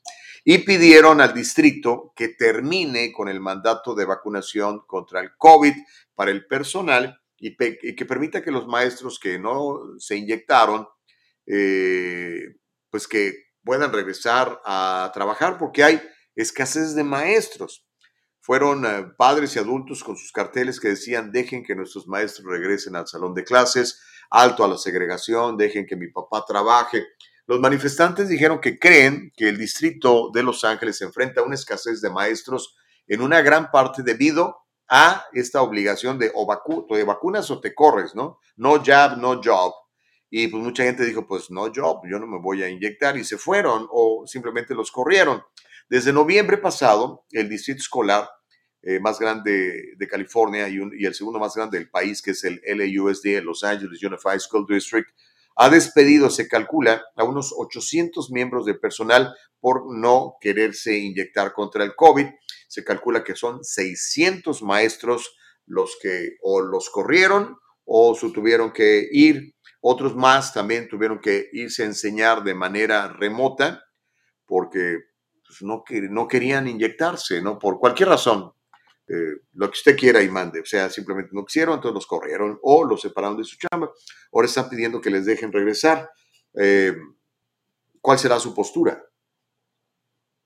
Usted como padre de familia, a lo mejor usted ya inyectó a su niño contra el COVID o también usted cree que sus niños no deben de COVID. Deberían de darle la oportunidad a estos maestros a trabajar. Y lo mismo sería con bomberos, con policías, con mucho personal que trabaja para, para el gobierno, lo que son empleados que le llaman del condado o del estado, que los corrieron de, sus chambas por, por negarse a recibir la, la inyección del, del, COVID. Deberían de permitirles, ahora que se supone ya todo está bajo control, ¿verdad? Este, aunque andan por ahí voces diciendo que ahí viene una nueva oleada y todo este lío, ¿verdad? Pero en fin, no lo sé. Amilcar dice, con cuidado, pero si indagas en Twitter encontrarás pornografía y fuerte, pero no hay censura para ello. Por eso digo que es doble moral de las personas. Muchos han de decir, ¿este cómo sabe? bueno, eso se los dejo de tarea. Bueno, seguramente sabes porque alguien te contó, Amilcar. O porque legítimamente quieres averiguar, investigas, entras al Twitter y te pones a buscar y a, analizar y ver qué hay, ¿no? Yo como padre de familia lo, lo haría, ¿no? A ver qué está pasando. Eh, en el caso de, de, mi hijo, el más pequeño, todavía tengo potestad y autoridad sobre él. Entonces él sí está controladísimo. A ver qué traes en el, en el celular y se lo revisamos diario, diario. Y ahí es donde nos damos cuenta de cada cosa que es tú. En serio, no manches tu vida. Sí es cierto. Así que ustedes, padres de familia, alertas. Por favor, alertas. Ustedes son, ahora sí, como ahorita que estamos hablando con Feli, eh, mi chaca de las, de las computadoras. Eh, usted es el firewall ahí, usted es el que, el antivirus, usted es el que no va a dejar pasar basura. El asunto es que muchos padres de familia les dan el celular, para empezar les dicen, este es tu celular. Yo creo que el celular nunca es de los niños, es de los papás de los niños y te lo presto para comunicarme contigo, para eso es, ¿ok? Para que recibas tareas o cosas así, no para tu uso personal. Y entonces tenemos toda la obligación y el derecho de revisar qué están viendo, qué están recibiendo, qué está pasando. Porque créamelo, la cosa está bien fuerte allá afuera y nuestros niños están siendo expuestos a cosas que ni usted ni yo fuimos expuestos cuando éramos niños. En serio, por favor ponga atención en sus chavacos, sus chamacos, para que no se pierdan, ¿ok? Y no soy ni un espantado ni un moralista, pero híjole, yo creo que lo correcto es criar buenos hijos y yo creo que lo mejor es tener buenos valores para transmitírselos a nuestros hijos, para que cuando sean adultos, sean adultos conscientes, buenos ciudadanos, que elijan buenos gobernantes o que ellos mismos sean buenos gobernantes y no los que tenemos hoy en día, que creen, por ejemplo, que está bien matar a, a los bebés, incluso después de nacidos. Eso es lo que creen muchos políticos en el Estado y en Estados Unidos completo. Por poner un ejemplo nada más. Gaby dice, yo no me he vacunado, mi hija para poder regresar a la escuela se le pidió tomar la vacuna. Dice, no nos quedó de otra. Híjole, qué triste. Digo, qué triste si no querías que se vacunara. No que estuviera en homeschool después de tanto encierro. ¿eh? Fíjate que esa es una opción que muchos padres han tomado. Estoy tratando de traer a la comunicación a una es una organización no lucrativa que se dedica a defender todos estos casos, pero no me han contestado. Incluso este, lo, lo posteé el otro día en mis redes sociales. Tiene una página de internet con, con este, cartas, argumentos, formatos que pueden ayudar a los padres a, defenderse de estas y algunas otras cosas con las que no estén de acuerdo. A ver si pronto los podemos tener. Este, ahora, pues hay mucha gente que se ha vacunado y se siente fantásticamente bien, ¿no? Eh, que nadie los detenga, ¿no? Yo pienso que, que es una decisión absolutamente personal, como dicen los, las, las abortistas, my body, my choice, también acá, ¿no? Es mi cuerpo y es mi decisión. Tú decides si le entras o no y yo respeto tu decisión, ¿ok? Ah, dice Muñoz, hasta donde tengo entendido, seguimos en pandemia Dice, la soberbia nos limita a entender el problema en el cual estamos, el planeta entero ha visto a China los últimos días y los tienen encerrados. Y si volvemos a creer que aquí no va a pasar, guiémonos por la CDC para tomar decisiones y no poner en riesgo la vida. Ok, eso es lo que opina Muñoz. Estoy de acuerdo en que tú te guíes por la CDC. Yo, a mí, yo sí tengo mis dudas, muchas dudas, y nos han mentido tantas veces que pues por lo menos pongo a todo en tela de juicio, compadre. Y por ejemplo, en el caso del doctor Fauci, ese señor no le creo ni el bendito, pero cada quien tiene derecho de creerle a quien quiere creerle y para eso es el diálogo libre. Dice F. Chávez, creo que ya hemos experimentado en carne propia para que, que el COVID no es más que un resfrío. De paso, gente se muere de un resfrío. Es el punto de vista de F. Chávez. Ah, lo que sí me llamó mucho la atención es que cuando estuvo todo esto muy fuerte de, la pandemia y tal, eh, prácticamente no hubo personas que murieran de, resfriados. Cuando teníamos más o menos entre 40 y 70 mil personas muriendo de resfriados cada año en Estados Unidos. No sé si lo sumaron a, a la cuenta o, como me dijo alguien por ahí, es que como la gente se vacunó, pues se acabaron los resfriados y la gente se dejó de morir de resfriado. No lo sé. Guillermo Hernández dice, creo que siempre ha existido la explotación sexual y violaciones. Lo que pasa es que antes no se denunciaban como ahora. Fíjate que es probable, Guillermo, ¿verdad? Yo creo que siempre ha habido, pero no sé si es mi imaginación, pero hoy parece estar esto absolutamente fuera de control.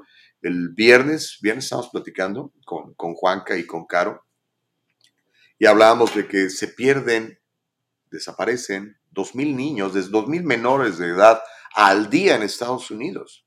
¿A dónde se van? ¿Cuántos de esos regresan? ¿Cuántos de esos no los vuelves a encontrar? ¿Cuántos de esos son, terminan en, siendo víctimas de pornografía infantil, de pedófilos y todos estos desgraciados salvajes animales que encuentran placer en lastimar a niños, ¿no? No lo sé, brother.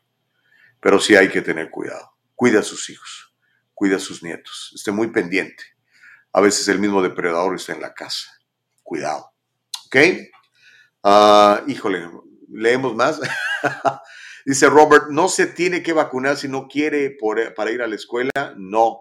Y se ve que las escuelas pierden 20 mil dólares por estudiante. Sí, es que en realidad aquí el, el, poder lo tienen los padres de familia. ¿Se acuerdan? Creo que fue el jueves que platicábamos con el señor de School Choice, con Mr. Alexander. Y es cierto pero los padres no se han dado cuenta que ellos son los que tienen el poder. Entonces les dicen que el maestro tiene el poder, o pero aún que el sindicato de maestros tiene el poder. Entonces agachamos la cabeza. Y cuando usted concede la derrota, ya se lo llevaron al baile. Pero en serio, es tan fácil. Digo, si usted no quiere que a su hijo lo inyecten, pues organícese ahí con las otras 20 mamás que tampoco quieren y vayan a hablar con el director y decir, mire, señor director, no quiero que a mi hijo me lo inyecten Este, no, pues no pueden venir, ah, pues entonces no venimos, ¿ok? Vamos a agarrar las clases vía satélite o homeschooling. Va a ver cómo su maestro va a decir, ah, caray, son 20, 20 por 20 mil dólares, y es una la nota. ¿Sabe qué? Vamos a ver cómo le hacemos. El poder del dinero, hermano. Eh, si no, no están los niños en la escuela, pues no reciben los fondos. Por eso es que ese señor de homeschooling decía, en lugar de que el niño siga el dinero, que el dinero siga al niño. Ahí están los fondos, ahí se pagaron ya los impuestos. ¿Por qué no el padre tiene derecho a escoger a qué escuela su hijo debe de ir sin tener nada que ver su código postal? Aunque esté en un barrio malo, puede ir a una buena escuela. Pero ese es el school choice y pues van a intentarlo de nuevo el año que entra, pero los sindicatos tienen mucho poder y mucha fuerza y obviamente pues no lo permiten. Ahora hay otra gente que decide sacrificarse, decir, ¿sabes qué?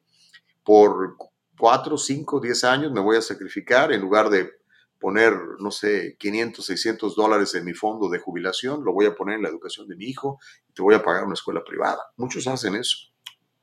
Uh, Rosy Gutiérrez, bueno, a ver, déjame leer eso de Robert. Bueno, ya no, ya lo leí lo de Robert. Rosy dice, Gustavo, te agradecería si tratas de invitar a Agustín Laje. Lo he invitado un chorro de veces, el cuate está muy ocupado. Ese es un hombre que tiene una capacidad de informar excelente y en muchos temas que como comunidad hispana necesitamos. Sí, estoy de acuerdo. Yo, yo, yo leo sus, sus posts y, veo sus, sus, videos. Uh, lo hemos invitado, pero no, no, no, la verdad es que no nos ha contestado. ¿Ok? A lo mejor estamos muy chiquitos todavía, ¿verdad? Ya, ya todo el mundo, ya cuando es que ya tengo un millón de seguidores, ya todo el mundo ya quiere estar en tu programa. Pero nos vamos nosotros, como somos fieles, nos vamos a quedar con la gente que nos apoye desde el principio. Y prepárese. Eh, ojalá esta misma semana, si no la próxima, le voy a tener grandes noticias al respecto del diálogo libre, porque esto, esto no se detiene. Creo yo, firmemente, creo que tenemos la bendición de Dios. Y cuando Dios pone una idea en la cabeza de uno, uno tiene la obligación de seguirla, porque Dios le va a dar los recursos las habilidades. Ya nos las dio y nos, los recursos nos los va a proveer para, para que esta plataforma se siga expandiendo. Así que esté muy pendiente del diálogo libre, vienen grandes cosas para, para el programa y sobre todo para que la gente tenga la, la, la posibilidad de ser expuesto a, a, otro punto de vista y también a que esté expuesto a, que exista el diálogo libre, que podamos dialogar como comunidad, aunque usted sea de izquierda y yo de derecha, aunque usted sea ateo y yo creyente en Jesucristo, aunque usted crea en el control del Estado y yo en el capitalismo. Yo creo que podemos tener ese diálogo libre y lo vamos a mantener se llama El Diálogo Libre y está para servir a usted. Rosy, Gustavo, bueno, ya dijimos eso lo de Agustín Laje, gracias. Eh, ya lo invitamos, lo vamos a seguir invitando. Seguramente cuando tengamos un millón de seguidores ya nos va a querer contestar. Eh, y lo tendremos, ¿verdad? Carla dice, hola, buenos días, mi familia y yo nos vacunamos, cumplimos con el mandato, pero no me aplicaré más vacunas de COVID ya que me modificó mi periodo. Ah, y en eso no estoy de acuerdo. No estoy de acuerdo que deseen controlar la natalidad con esa vacuna, dice Carla Galvez. Eh, entiendo que sí ha habido reacciones, eh, ¿cómo le llaman? Secundarias, ¿no? Generalmente cuando usted se aplica algún medicamento, siempre si se fijan las letritas, dice, bueno, te puede pasar esto, te puede pasar aquello. Y sí, hemos leído, está, está documentado por la misma CDC de, mujeres que se les ha retrasado su periodo o se han vuelto irregulares o de plano se ha detenido su periodo menstrual eh, después de aplicarse la vacuna. No sabemos si es por la inyección o por otra cosa, pero ahí está registrado. No, son, no, no estoy inventando nada, no, no me gusta inventar nada. Ah, y cuando yo voy a dar un punto de vista de opinión, digo, este es un punto de vista de opinión, es mi estimación personal, no es nada que sea eh, documentado como una realidad. Guillermo dice, deberían de hacer stickers del diálogo libre y así les hacemos propaganda y pueden crecer. Muy buena idea, compadre, ¿ok? Anótalo, por favor, Nicole, otra idea más. estamos trabajando en, otras cosas, pero sí, me encanta la idea, ¿no? Me encanta la idea, sí. Este, ahora, tú nos puedes ayudar mucho, Guillermo, independientemente que tú y yo pensemos igual o distinto, sí puedes eh, decir a tus cuates, oye, ¿sabes que hay un programa muy bueno? Se llama El Diálogo Libre, ¿ok? Este, y lo puedes escuchar de 7 a 9 en el dialogolibre.com o en redes sociales, en Facebook, en ah, YouTube y también en Spotify y en Apple Podcasts. Compártelo, compadre, ¿verdad? Si andamos recomendando películas y series de Netflix, ¿por qué no compartir el diálogo libre con tus amigos para que más gente le entre al toro? Ya estamos en Apple, en Apple Podcasts, dice nuestra amiga Nicole, nuestra productora, y sí es cierto. Ah, Raúl, dice, recordemos que los políticos no quieren la competencia para sus hijos, por eso quieren a nuestros hijos sometidos bajo el sistema donde puedan tener el control Sí, creo que estamos de acuerdo contigo. Eh, eh, yo tengo una premisa y a muchos les cae gordo, pero es mi premisa y usted estará de acuerdo o no. Mientras más grande es el gobierno, más chiquito es el ciudadano. Es lógico. El gobierno mientras más crece, pues más poder quiere, más control quiere. Yo creo que por eso el ciudadano debe de ponerse las pilas y estar alerta. Un ciudadano grande provoca un gobierno chiquito. Un gobierno que esté nada más ahí para poner las reglas, pero que no se tenga que meter en tu vida personal, que no se tenga que meter en tu vida eh, de educación, como, cómo enseñas a tus niños y cosas así, ¿no? Y eso es lo que está pasando ahora con, con esos gobiernos tan grandes, ¿no? el gobierno grande pues requiere más dinero, más alimentación, comen mucho estos cuates burócratas y estos políticos, y estos senadores y estos congresistas. Póngase a ver las carreras de todos los políticos, el que le caiga bien o el que le caiga mal. Analice su, su, su récord, su historial. ¿Cuántos años tienen viviendo el gobierno? Y se acostumbran a vivir del gobierno, porque ¿sabe qué? Cuando viven del sueldo de senadores, de congresistas, de lo que sea, viven a todo dar, a todo dar. Y su única preocupación es mantenerse allí, porque ya les gustó no trabajar, ya les gustó servirse de los demás y no servir a los demás, que pues, supuestamente para eso fueron elegidos cuando pusieron la mano en la Constitución, quiero decir, en, la Biblia, y juraron defender la Constitución de los Estados Unidos. No lo están haciendo. Y hablo de todos los políticos, ¿ok? a ver, más. José Reyes, Dice, busque la manera de transmitir por teléfono, sea marcando cierto número telefónico, así también en un programa de radio un pastor. Fíjate, ahí está otra idea más, mi querida eh, Nicole. Este, pero espérense, espérense.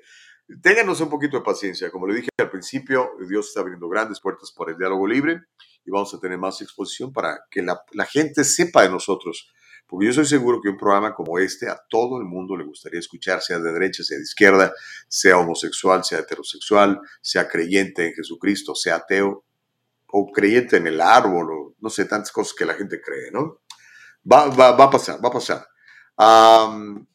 dice Amilcar, ¿cuándo van a permitir al público poder conectarse con ustedes en vivo?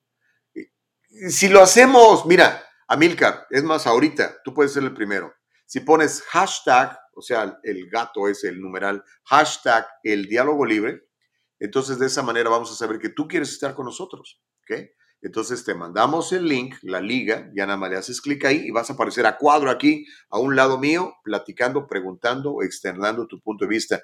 Así que cuando quieran, ¿eh? Ustedes nos dicen, oye, quiero hacerle una pregunta a Gustavo, o quiero hacerle una pregunta al invitado, o si está caro, o el que esté en ese momento, puedes interactuar con nosotros. Nada más nos mandas el diálogo libre el hashtag, el diálogo libre, y con mucho gusto lo podemos hacer, pero ya, así como vas, ¿ok? Ah, ¿Qué dice corte comercial 5? Ok, ahorita vamos a... Ahorita va a compartir el link en vivo eh, nuestra productora Nicole Castillo, por si tú le quieres entrar, con mucho gusto lo vamos a hacer, ¿ok? Dice Amilca, lo traté en una ocasión, pero el link no funcionó. ¿Cómo? Ahorita le, ahorita entras con nosotros, Amilcar, ¿ok? Ahorita entras con nosotros, no, no, no desfallezcas, ¿ok? Como dice, como dice la Biblia, esfuérzate y sé valiente, ¿ok? Órale pues. Dice Amilcar, bueno, que ya lo intentó y no pudo, bla, bla, bla, etcétera. Vamos a leer más chats. Eh, ¿O qué tengo que ir a la, pausa? ¿Qué, tengo que hacer, Nicole? Tú dime. ¿Vamos a la pausa y regresamos o, le entro con las noticias que me faltan y toda la gente que está ahí esperando? bueno, ok. Este, o vas a compartir el link. A ver, comparte el link, mi querida Nicole. Ahí está, ahí está el link. Ok. Entonces, usted además hágale clic ahí y con mucho gusto lo ponemos, ya sea que nos esté siguiendo en YouTube o en Facebook. ¿Ok? Órale, pues. ahí está, mire. Ahí está el link. Hágale clic ahí, a ese link que está apareciendo en la pantalla ahorita. Usted le hace clic ahí, presiona ese, ese botoncito y va a poder estar en vivo con nosotros aquí a cuadro participando. Vamos a, dice nuestra productora que los primeros cinco los vamos a admitir. Los primeros cinco, ¿ok? Órale, pues, estamos en el diálogo libre. Mientras usted eh, se hace eco de nuestra invitación, le cuento el tiroteo de Sacramento, ¿se acuerda que hubo un tiroteo que empezamos a hablar de que el control de armas es que las armas y que no sé qué? Bueno, resulta que el tiroteo fue originado por pandilleros con armas ilegales Documentos judiciales presentados en el tiroteo del centro de Sacramento, que mató a seis personas, se hirió a una docena de personas más, revelan que tres de los muertos eran pandilleros y estaban en la disputa de pandillas que lamentablemente condujo a este tiroteo masivo. Y uno de ellos, por lo menos uno de estos tres pandilleros muertos, traía un arma y había echado balazos. ¿Cómo la ve desde ahí? Eh, yo sé que no, no, no quedó en la narrativa que muchos querían, ¿verdad? Un hombre blanco armado matando negros. No, no fue eso. Fueron pandilleros matándose entre ellos, algo que sucede lamentablemente todos los días en las calles de las grandes ciudades de Estados Unidos, como Chicago, Los Ángeles, Filadelfia, Nueva York, etcétera, etcétera. Ok, vamos al, al corte. Y cuando regresemos, vamos a ver quién se quiere conectar con nosotros y platicamos aquí en el Diálogo Libre. Mientras tanto, volvemos después de un minuto.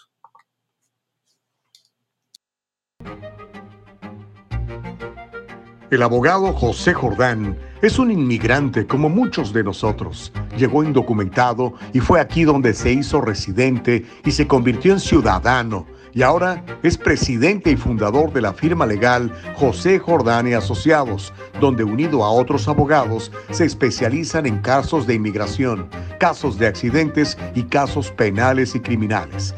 Llámeles, todos ellos hablan su idioma y están para servirle. Hablan su idioma y están para servirle. Aprovecho para mandarle un saludo al abogado José Jordán. Gracias, José. Tipazo, ¿eh? Cuando necesito un buen abogado de inmigración, literalmente se lo recomendamos. De hecho, él este, me ha ayudado a mí y a mi familia con casos de inmigración. ¿Ok? Órale, pues son las 8.37. Tenemos unos minutos más para platicar con ustedes en el ah, diálogo libre. Ahí le pusimos el link para los que quieran estar a cuadro con nosotros haciendo preguntas o comentando, pero hasta ahorita, pues, este, nadie se ha animado. A lo mejor que andan todos greñudos, despeinados, barbones, lagañosos, bueno, no le hace. Ok, vamos a leer algunos de sus mensajes, que son muchos.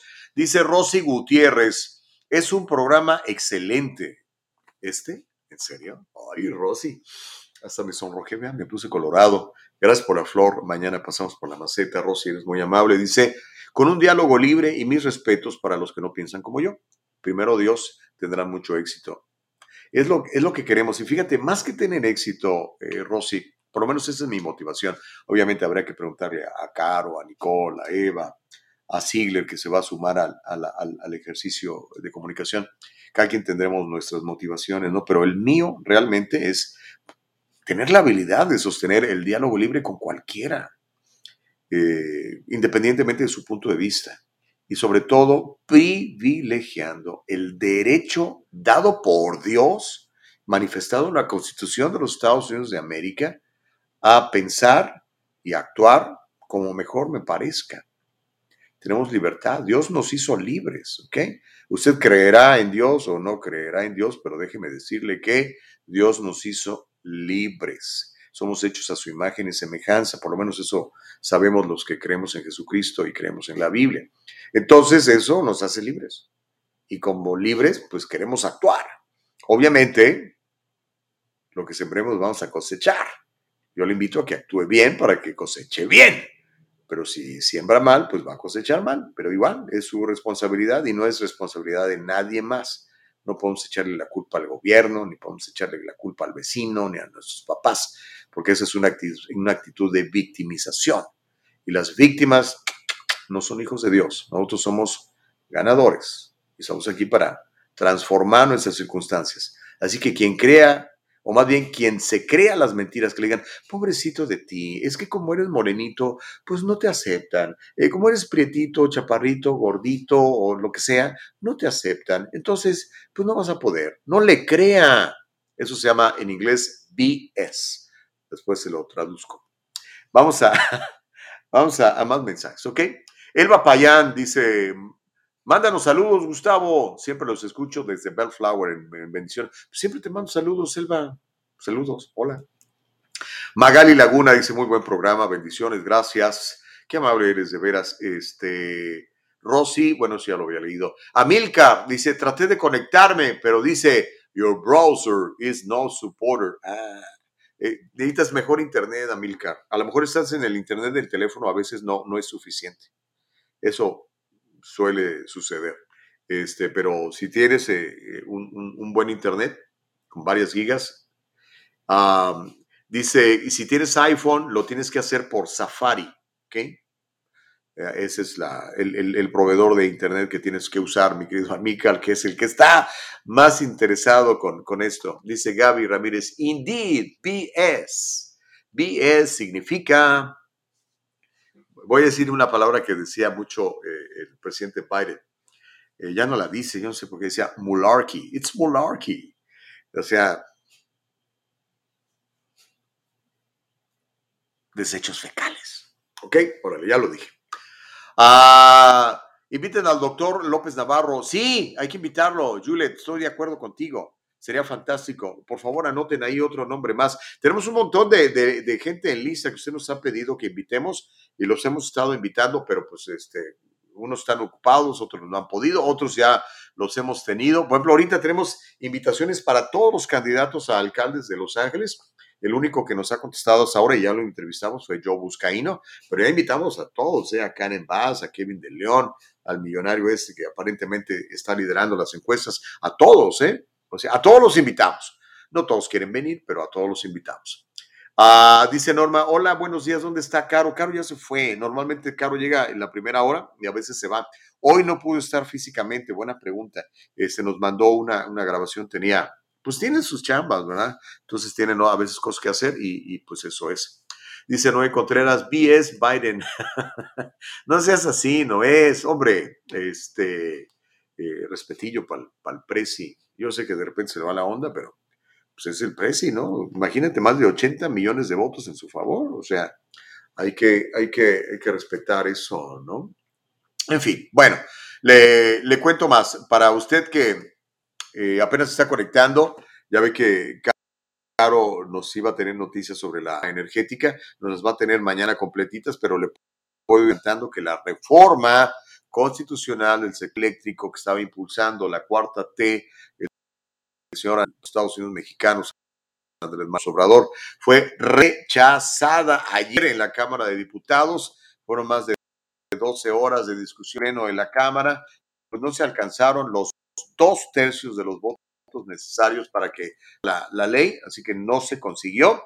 Esta polémica reforma energética está buscando control del sector energético a la empresa estatal de la Comisión Federal de Electricidad y limitar al 46% la participación privada en la generación de, energía para precisamente pues, favorecer a la Comisión Federal de Electricidad, pero pues no, no pasó no logró consenso, no le alcanzó el músculo al presidente Andrés Manuel Obrador y no logró el, los dos tercios de, la Cámara, o sea, 66%. No, pues no alcanzaron. No alcanzaron. Dice Norit Regui, Gustavo invita a Donald. ¿Te imaginas? Sería buenísimo. Ah, hay muchas personas que tengo ganas de entrevistar, obviamente. Ya me tocó entrevistar una vez a Biden, ¿no? Buena entrevista, por cierto, con, con radiofónicamente le hicimos la entrevista. Pero sí me encantaría entrevistar a Trump, por supuesto, sería una entrevista sasasasa, pero pues no, no creo que andemos ahorita en, sus, en sus ámbitos. ¿eh? Pues obviamente, ¿no? Cuando tú tienes tanto, tanta influencia, tanta, tanto poder, pues quieres medios que te den alcance a 40, 50 millones de personas. Ahorita todavía no. Alcanzamos como a 15 mil, pero ahí vamos, ¿eh? ahí vamos. Uh, Raúl, ¿qué dice Raúl? Dice, ese es el problema, que no hay gobierno chico. Todos comienzan con buenas intenciones, pero cuando están en el poder, crean nuevas leyes para su beneficio. Sí, es cierto. Y nunca pudo ser más claro que con este asunto de la pandemia, ¿no? Se dio cuenta el gobierno, por lo menos el gobierno de California o el gobierno de Los Ángeles y algunos otros gobiernos, oye, esta onda de la emergencia nos ha dado más poder. Tenemos, podemos aprobar cosas sin pasar por, por el Senado estatal y, mandatos y tal, pues se siente muy padre, ¿no? Que digas, que se haga eso y se hace eso, que se haga lo otro y se hace lo otro. Y tenemos un gobierno tiránico como el que tenemos ahora con el señor emperador, su graciosa majestad Gavin I, ¿verdad? Que dice, ponte la mascarilla y él no se la pone. Que dice, todo el mundo encerrarse y él no se encierra. Dice, nada de pachangas y él hace sus pachangas. Dice, los niños a su casa y los niños de él sí van a las escuelas eh, eh, en persona. O sea, Cierran todos los negocios y su vinería abierta. O sea, es tiránico ese señor, es un malvado. Ah, José García, wow, está largo el, el, mensaje de José García, pero lo voy a leer, ¿ok? José, como que te tardaste un buen rato, así que nomás por eso lo voy a leer. Dice, no, lo voy a leer porque es el diálogo libre. Dice, hola, buenos días, Gustavo. Yo creo que la vacuna es una cuestión y decisión personal. Sin duda, cada uno debería de ser libre de escoger. Al mismo tiempo, si el LAUSD, el Distrito Escolar Unificado de Los Ángeles, pide como requisito la vacuna y los maestros no quieren vacunarse y ahora no pueden seguir trabajando por no cumplir con los requisitos, pues les toca buscar por otro lado o vacunarse, como a todos los demás nos tocó. Si decidieran no vacunarse, ahora les toca lidiar con las consecuencias de, su decisión. Si es justo o no, esa es otra parte del mismo tema que se tendría que discutir desde el punto de vista si es justo y no, desde la decisión personal. No creo que sea justo que exijan su trabajo de regreso por una decisión personal. Ese es tu punto de vista, José García. Ahora, eh, probablemente defiende ese punto de vista porque tú sí recibiste la inyección, pero los que no recibieron la inyección dicen, pues, ¿por qué? Y es ahí donde viene lo interesante que eh, por eso me encanta ser emprendedor, por eso me encanta ser dueño de mi propio destino. Si yo siembro bien, me va a ir bien. Si yo trabajo, le echa ganas, me va a ir bien. No dependo de la decisión de otras personas. Por eso les invito a todos. Ustedes tienen habilidades, tienen cualidades, explótenlas. Porque va a llegar un momento en que a lo mejor no te gusta lo que te están diciendo tu jefe, ¿no? Tengo una amiga que este, está súper frustrada porque eh, le están enseñando a hablar con estos términos raros de they, them y tal, porque este, dicen en su empresa que es irrespetuoso que tú le digas a una señora que parece señora, que le digas hair o que le digas woman, porque dice, ¿qué tal que no es hair o no es woman? Dice, ¿yo cómo puedo saber? Y si no lo aplicas, pues te corren. ¿verdad? Y como dices tú, o te sometes, ¿verdad? Agachas la cabeza y dices, tiene razón, me voy a someter porque pues necesito la chamba y necesito darle de comer a mi gente. O la opción es, pues no, me parece que estás equivocado, ¿no? El asunto es que ya, y esto, eh, hay ahorita un montón de demandas y va a haber más demandas, este, porque muchos opinamos que estos mandatos son, esos mandatos son anticonstitucionales. Y se vienen muchos litigios en las cortes, ya los estamos viendo, este, porque yo no, no creo que sea constitucional el que tengas que inyectarte X o Z producto para poder ser un buen maestro o ser un buen futbolista. Había mucha, mucha polémica ahorita en Nueva York, por ejemplo, porque a los eh, profesionales del básquetbol ya les dijeron no hay bronca, si no te vacunas o no, este, puedes seguir jugando. Y dice el maestro, ¿y yo que me obligaron? O que como no me quise vacunar, me corrieron de mi chamba, ¿por qué yo no? Y estos multimillonarios sí. Son puntos de vista, pero lo bueno es mantener el diálogo libre y eso siempre va a estar aquí dispuesto. dice F. Chávez, no fue decisión personal de la vacuna, fue un mandato. Ir a la iglesia los domingos es decisión personal. Sí, es cierto. Eso es cierto este, los domingos o cualquier otro día, ¿no? Este, pero otra vez, los mandatos no son leyes. O sea, los mandatos son mandatos, son como recomendaciones, ¿no? Este, pero no, no es una ley. Y ese es el asunto. Cuando hay emergencia, a los, a los gobiernos les encanta, porque hacen la emergencia o la crean o existe la emergencia, y entonces aprovechan para empujar cosas que ellos quieren, ¿no? Sin tener que pasar por los medios legales tradicionales, ¿verdad? Para que una ley sea ley, se tiene que escribir, se tiene que publicar, se tiene que discutir, se tiene que aprobar en la Cámara Baja, que son los congresistas, después ratificada por el, por el Senado, ¿verdad? Y después firmada por el presidente. Entonces es una ley. Los mandatos son esos mandatos, ¿verdad? Y algunos son realmente absurdos, ¿no? A ver, Denis Torres dice, nunca olviden que, ay, espérame, ¿dónde está? Aquí está. Nunca olviden, dice Denis, que todo este control es bajo una administración de satánicos demócratas, háganse independientes. Órale, pues ahí está, es tu punto de vista, Denis. Yo no sé si todos sean satánicos o todos son demócratas, pero sí sé que hay gente muy mala queriendo hacer cosas malas. Y ya vemos otros que queremos la exposición de la verdad a través del el diálogo libre. Eso sí está muy claro. Ah, Andrés Manuel, esa está buena. Dice, una pregunta más para calentar el chocolate. Ya te vi que eres un asusador, Manuel, eh, Manuel Muñoz. Dice, una pregunta más para calentar el chocolate. Jesús, dentro de sus milagros de sanación, nunca sanó a un homosexual. Pues a lo mejor porque la homosexualidad no es una enfermedad, compadre. Y en esa época habían muchos dentro de la cultura grecorromana, eso es cierto. Ah, es más, Jesús tampoco los discriminó. Entonces, ¿por qué algunas congregaciones cristianas piensan tener el poder para cambiar la preferencia sexual de los homosexuales? Bueno, no sé si exista eh, alguna congregación que piense que se puede, que ellas pueden cambiar las preferencias sexuales de una persona.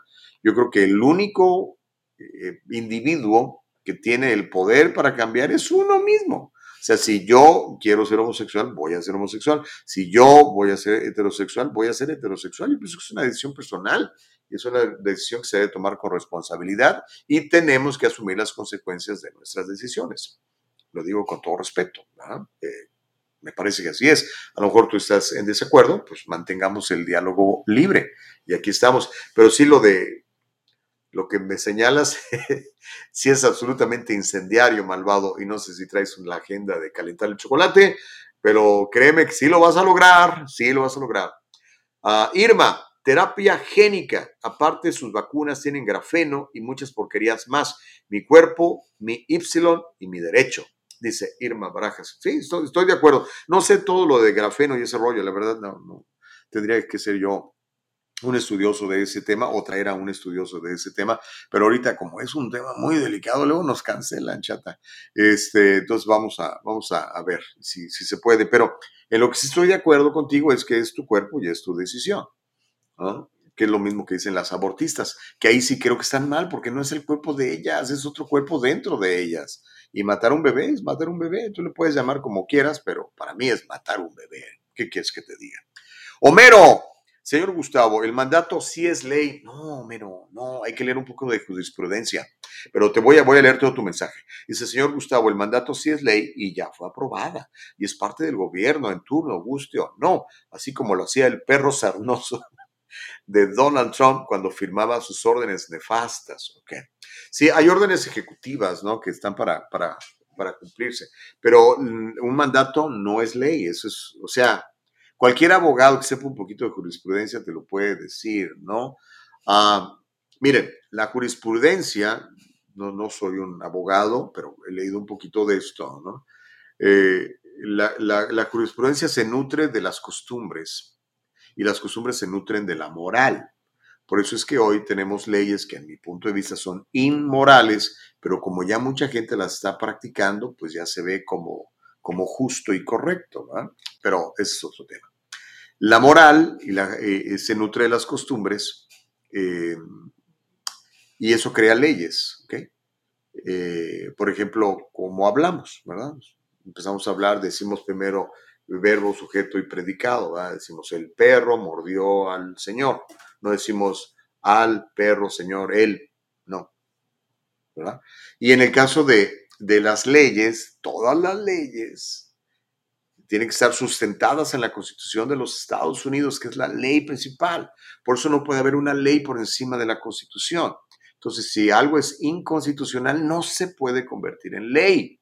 Por eso es que cuando leyes anticonstitucionales son aprobadas por un grupo, ¿verdad? por una ciudadanía, por un Estado, por una ciudad, son desafiadas ante la justicia y son derrotadas. ¿Se acuerdan de la 187? Los que no estaban aquí, era una ley que fue aprobada por los votantes de California, pero era anticonstitucional. Fue desafiada en las cortes y fue derrotada. Tú no le puedes privar a un niño el derecho a ir a la escuela, por ejemplo. ¿Ok? y eso era parte de lo que decía la 187, que los hijos de indocumentados, aunque hubieran nacido en los Estados Unidos, no podían ir a la escuela pública o a cualquier escuela. Pues es ilegal, es inmoral también. Pero hablando de jurisprudencia, basándonos en la suprema eh, carta que tenemos, que es la Constitución de los Estados Unidos, no puede haber ninguna ley por encima de la Constitución. Entonces, no se olviden de eso. El que una mayoría, aunque sea abrumadora, diga que todos debemos de tener una bicicleta en casa. Y como tú tienes dos, te voy a quitar una para dársela al que no tiene, es anticonstitucional. Entonces, aunque hicieran una ley y la aprobara el Senado estatal y la legislatura estatal y la firmara el emperador eh, Gavin Newsom, no lo hace ley. porque va a ser desafiada en, en las cortes y va a ser derrotada. Pero ese es mi punto de vista basado en lo poquito que yo sé. Si usted sabe más que yo, por favor, compártanos su información. Ah, ya nos tenemos que ir. No, hombre, ya tan rápido. Dice Denis, les adelanto que el fraude 19 va a regresar cuando se acerquen las elecciones de medio término. Ustedes saquen sus conclusiones. Trump fue un amor que Romero nunca turbó. A diario lo menciona. Supéralo. ok. Irma, Dice, ¿conocen el acuerdo de Nuremberg? Entonces nadie puede usar nuestro cuerpo como experimento. Irma, tienes información muy valiosa, es cierto. Eric Ruiz, ¿qué tal Gustavo? Buenos días. Buenos días, Eric, llegaste tarde. Pero mira, te invito a que al ratito escuches el programa completo, estuvo muy bueno en nuestro, nuestro podcast en Spotify o en Apple Podcast. ¿Qué más? Eh, Homero, bueno, Homero, ya, ya, leí muchos tuyos, Homero. Dice, el mandato, ah, no, que el mandato sí es ley, no, el mandato no es ley perdóname, un mandato es un mandato, es como una, una strong recommendation, una recomendación muy fuerte, pero no es ley. Lo que pasa es que si muchos obedecen, pues entonces sí se puede convertir en ley, ¿verdad? Si muchos dicen, ah, ok, vamos a hacerlo. No, hermano, no tienes que hacerlo si no quieres. bueno, ¿sabe qué? Ya nos tenemos que ir. Se quedaron un chorro de mensajes sin leer. Este, dice Melvin, pobre tu amiga Gaby, no entendí. Este, eh, el tiroteo en Nueva York fue un moreno que odia a los blancos y las fake news ni pío. Ahí tienes un ejemplo. Es que no va con la narrativa, Myron. O sea, la narrativa es hombre blanco. Es, como dijo el presidente Biden, ¿no? Que, que este, el, ¿cómo dijo? Que los, los supremacistas blancos eh, o, algo así. Ah, voy a recordarlo exactamente con lo que dijo. Dijo que eh, era, ah, era una amenaza existencial para los Estados Unidos eh, los supremacistas blancos. Este, y que el racismo es sistémico en, Estados Unidos.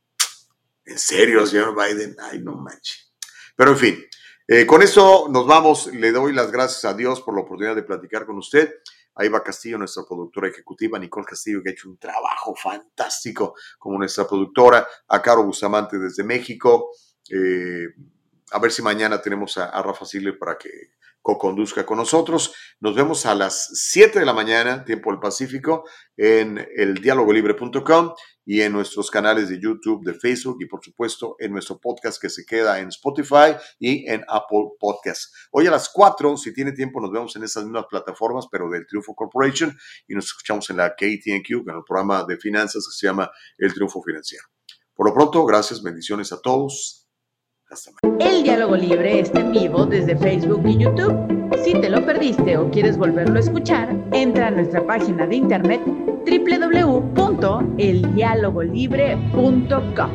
Todo el programa completito.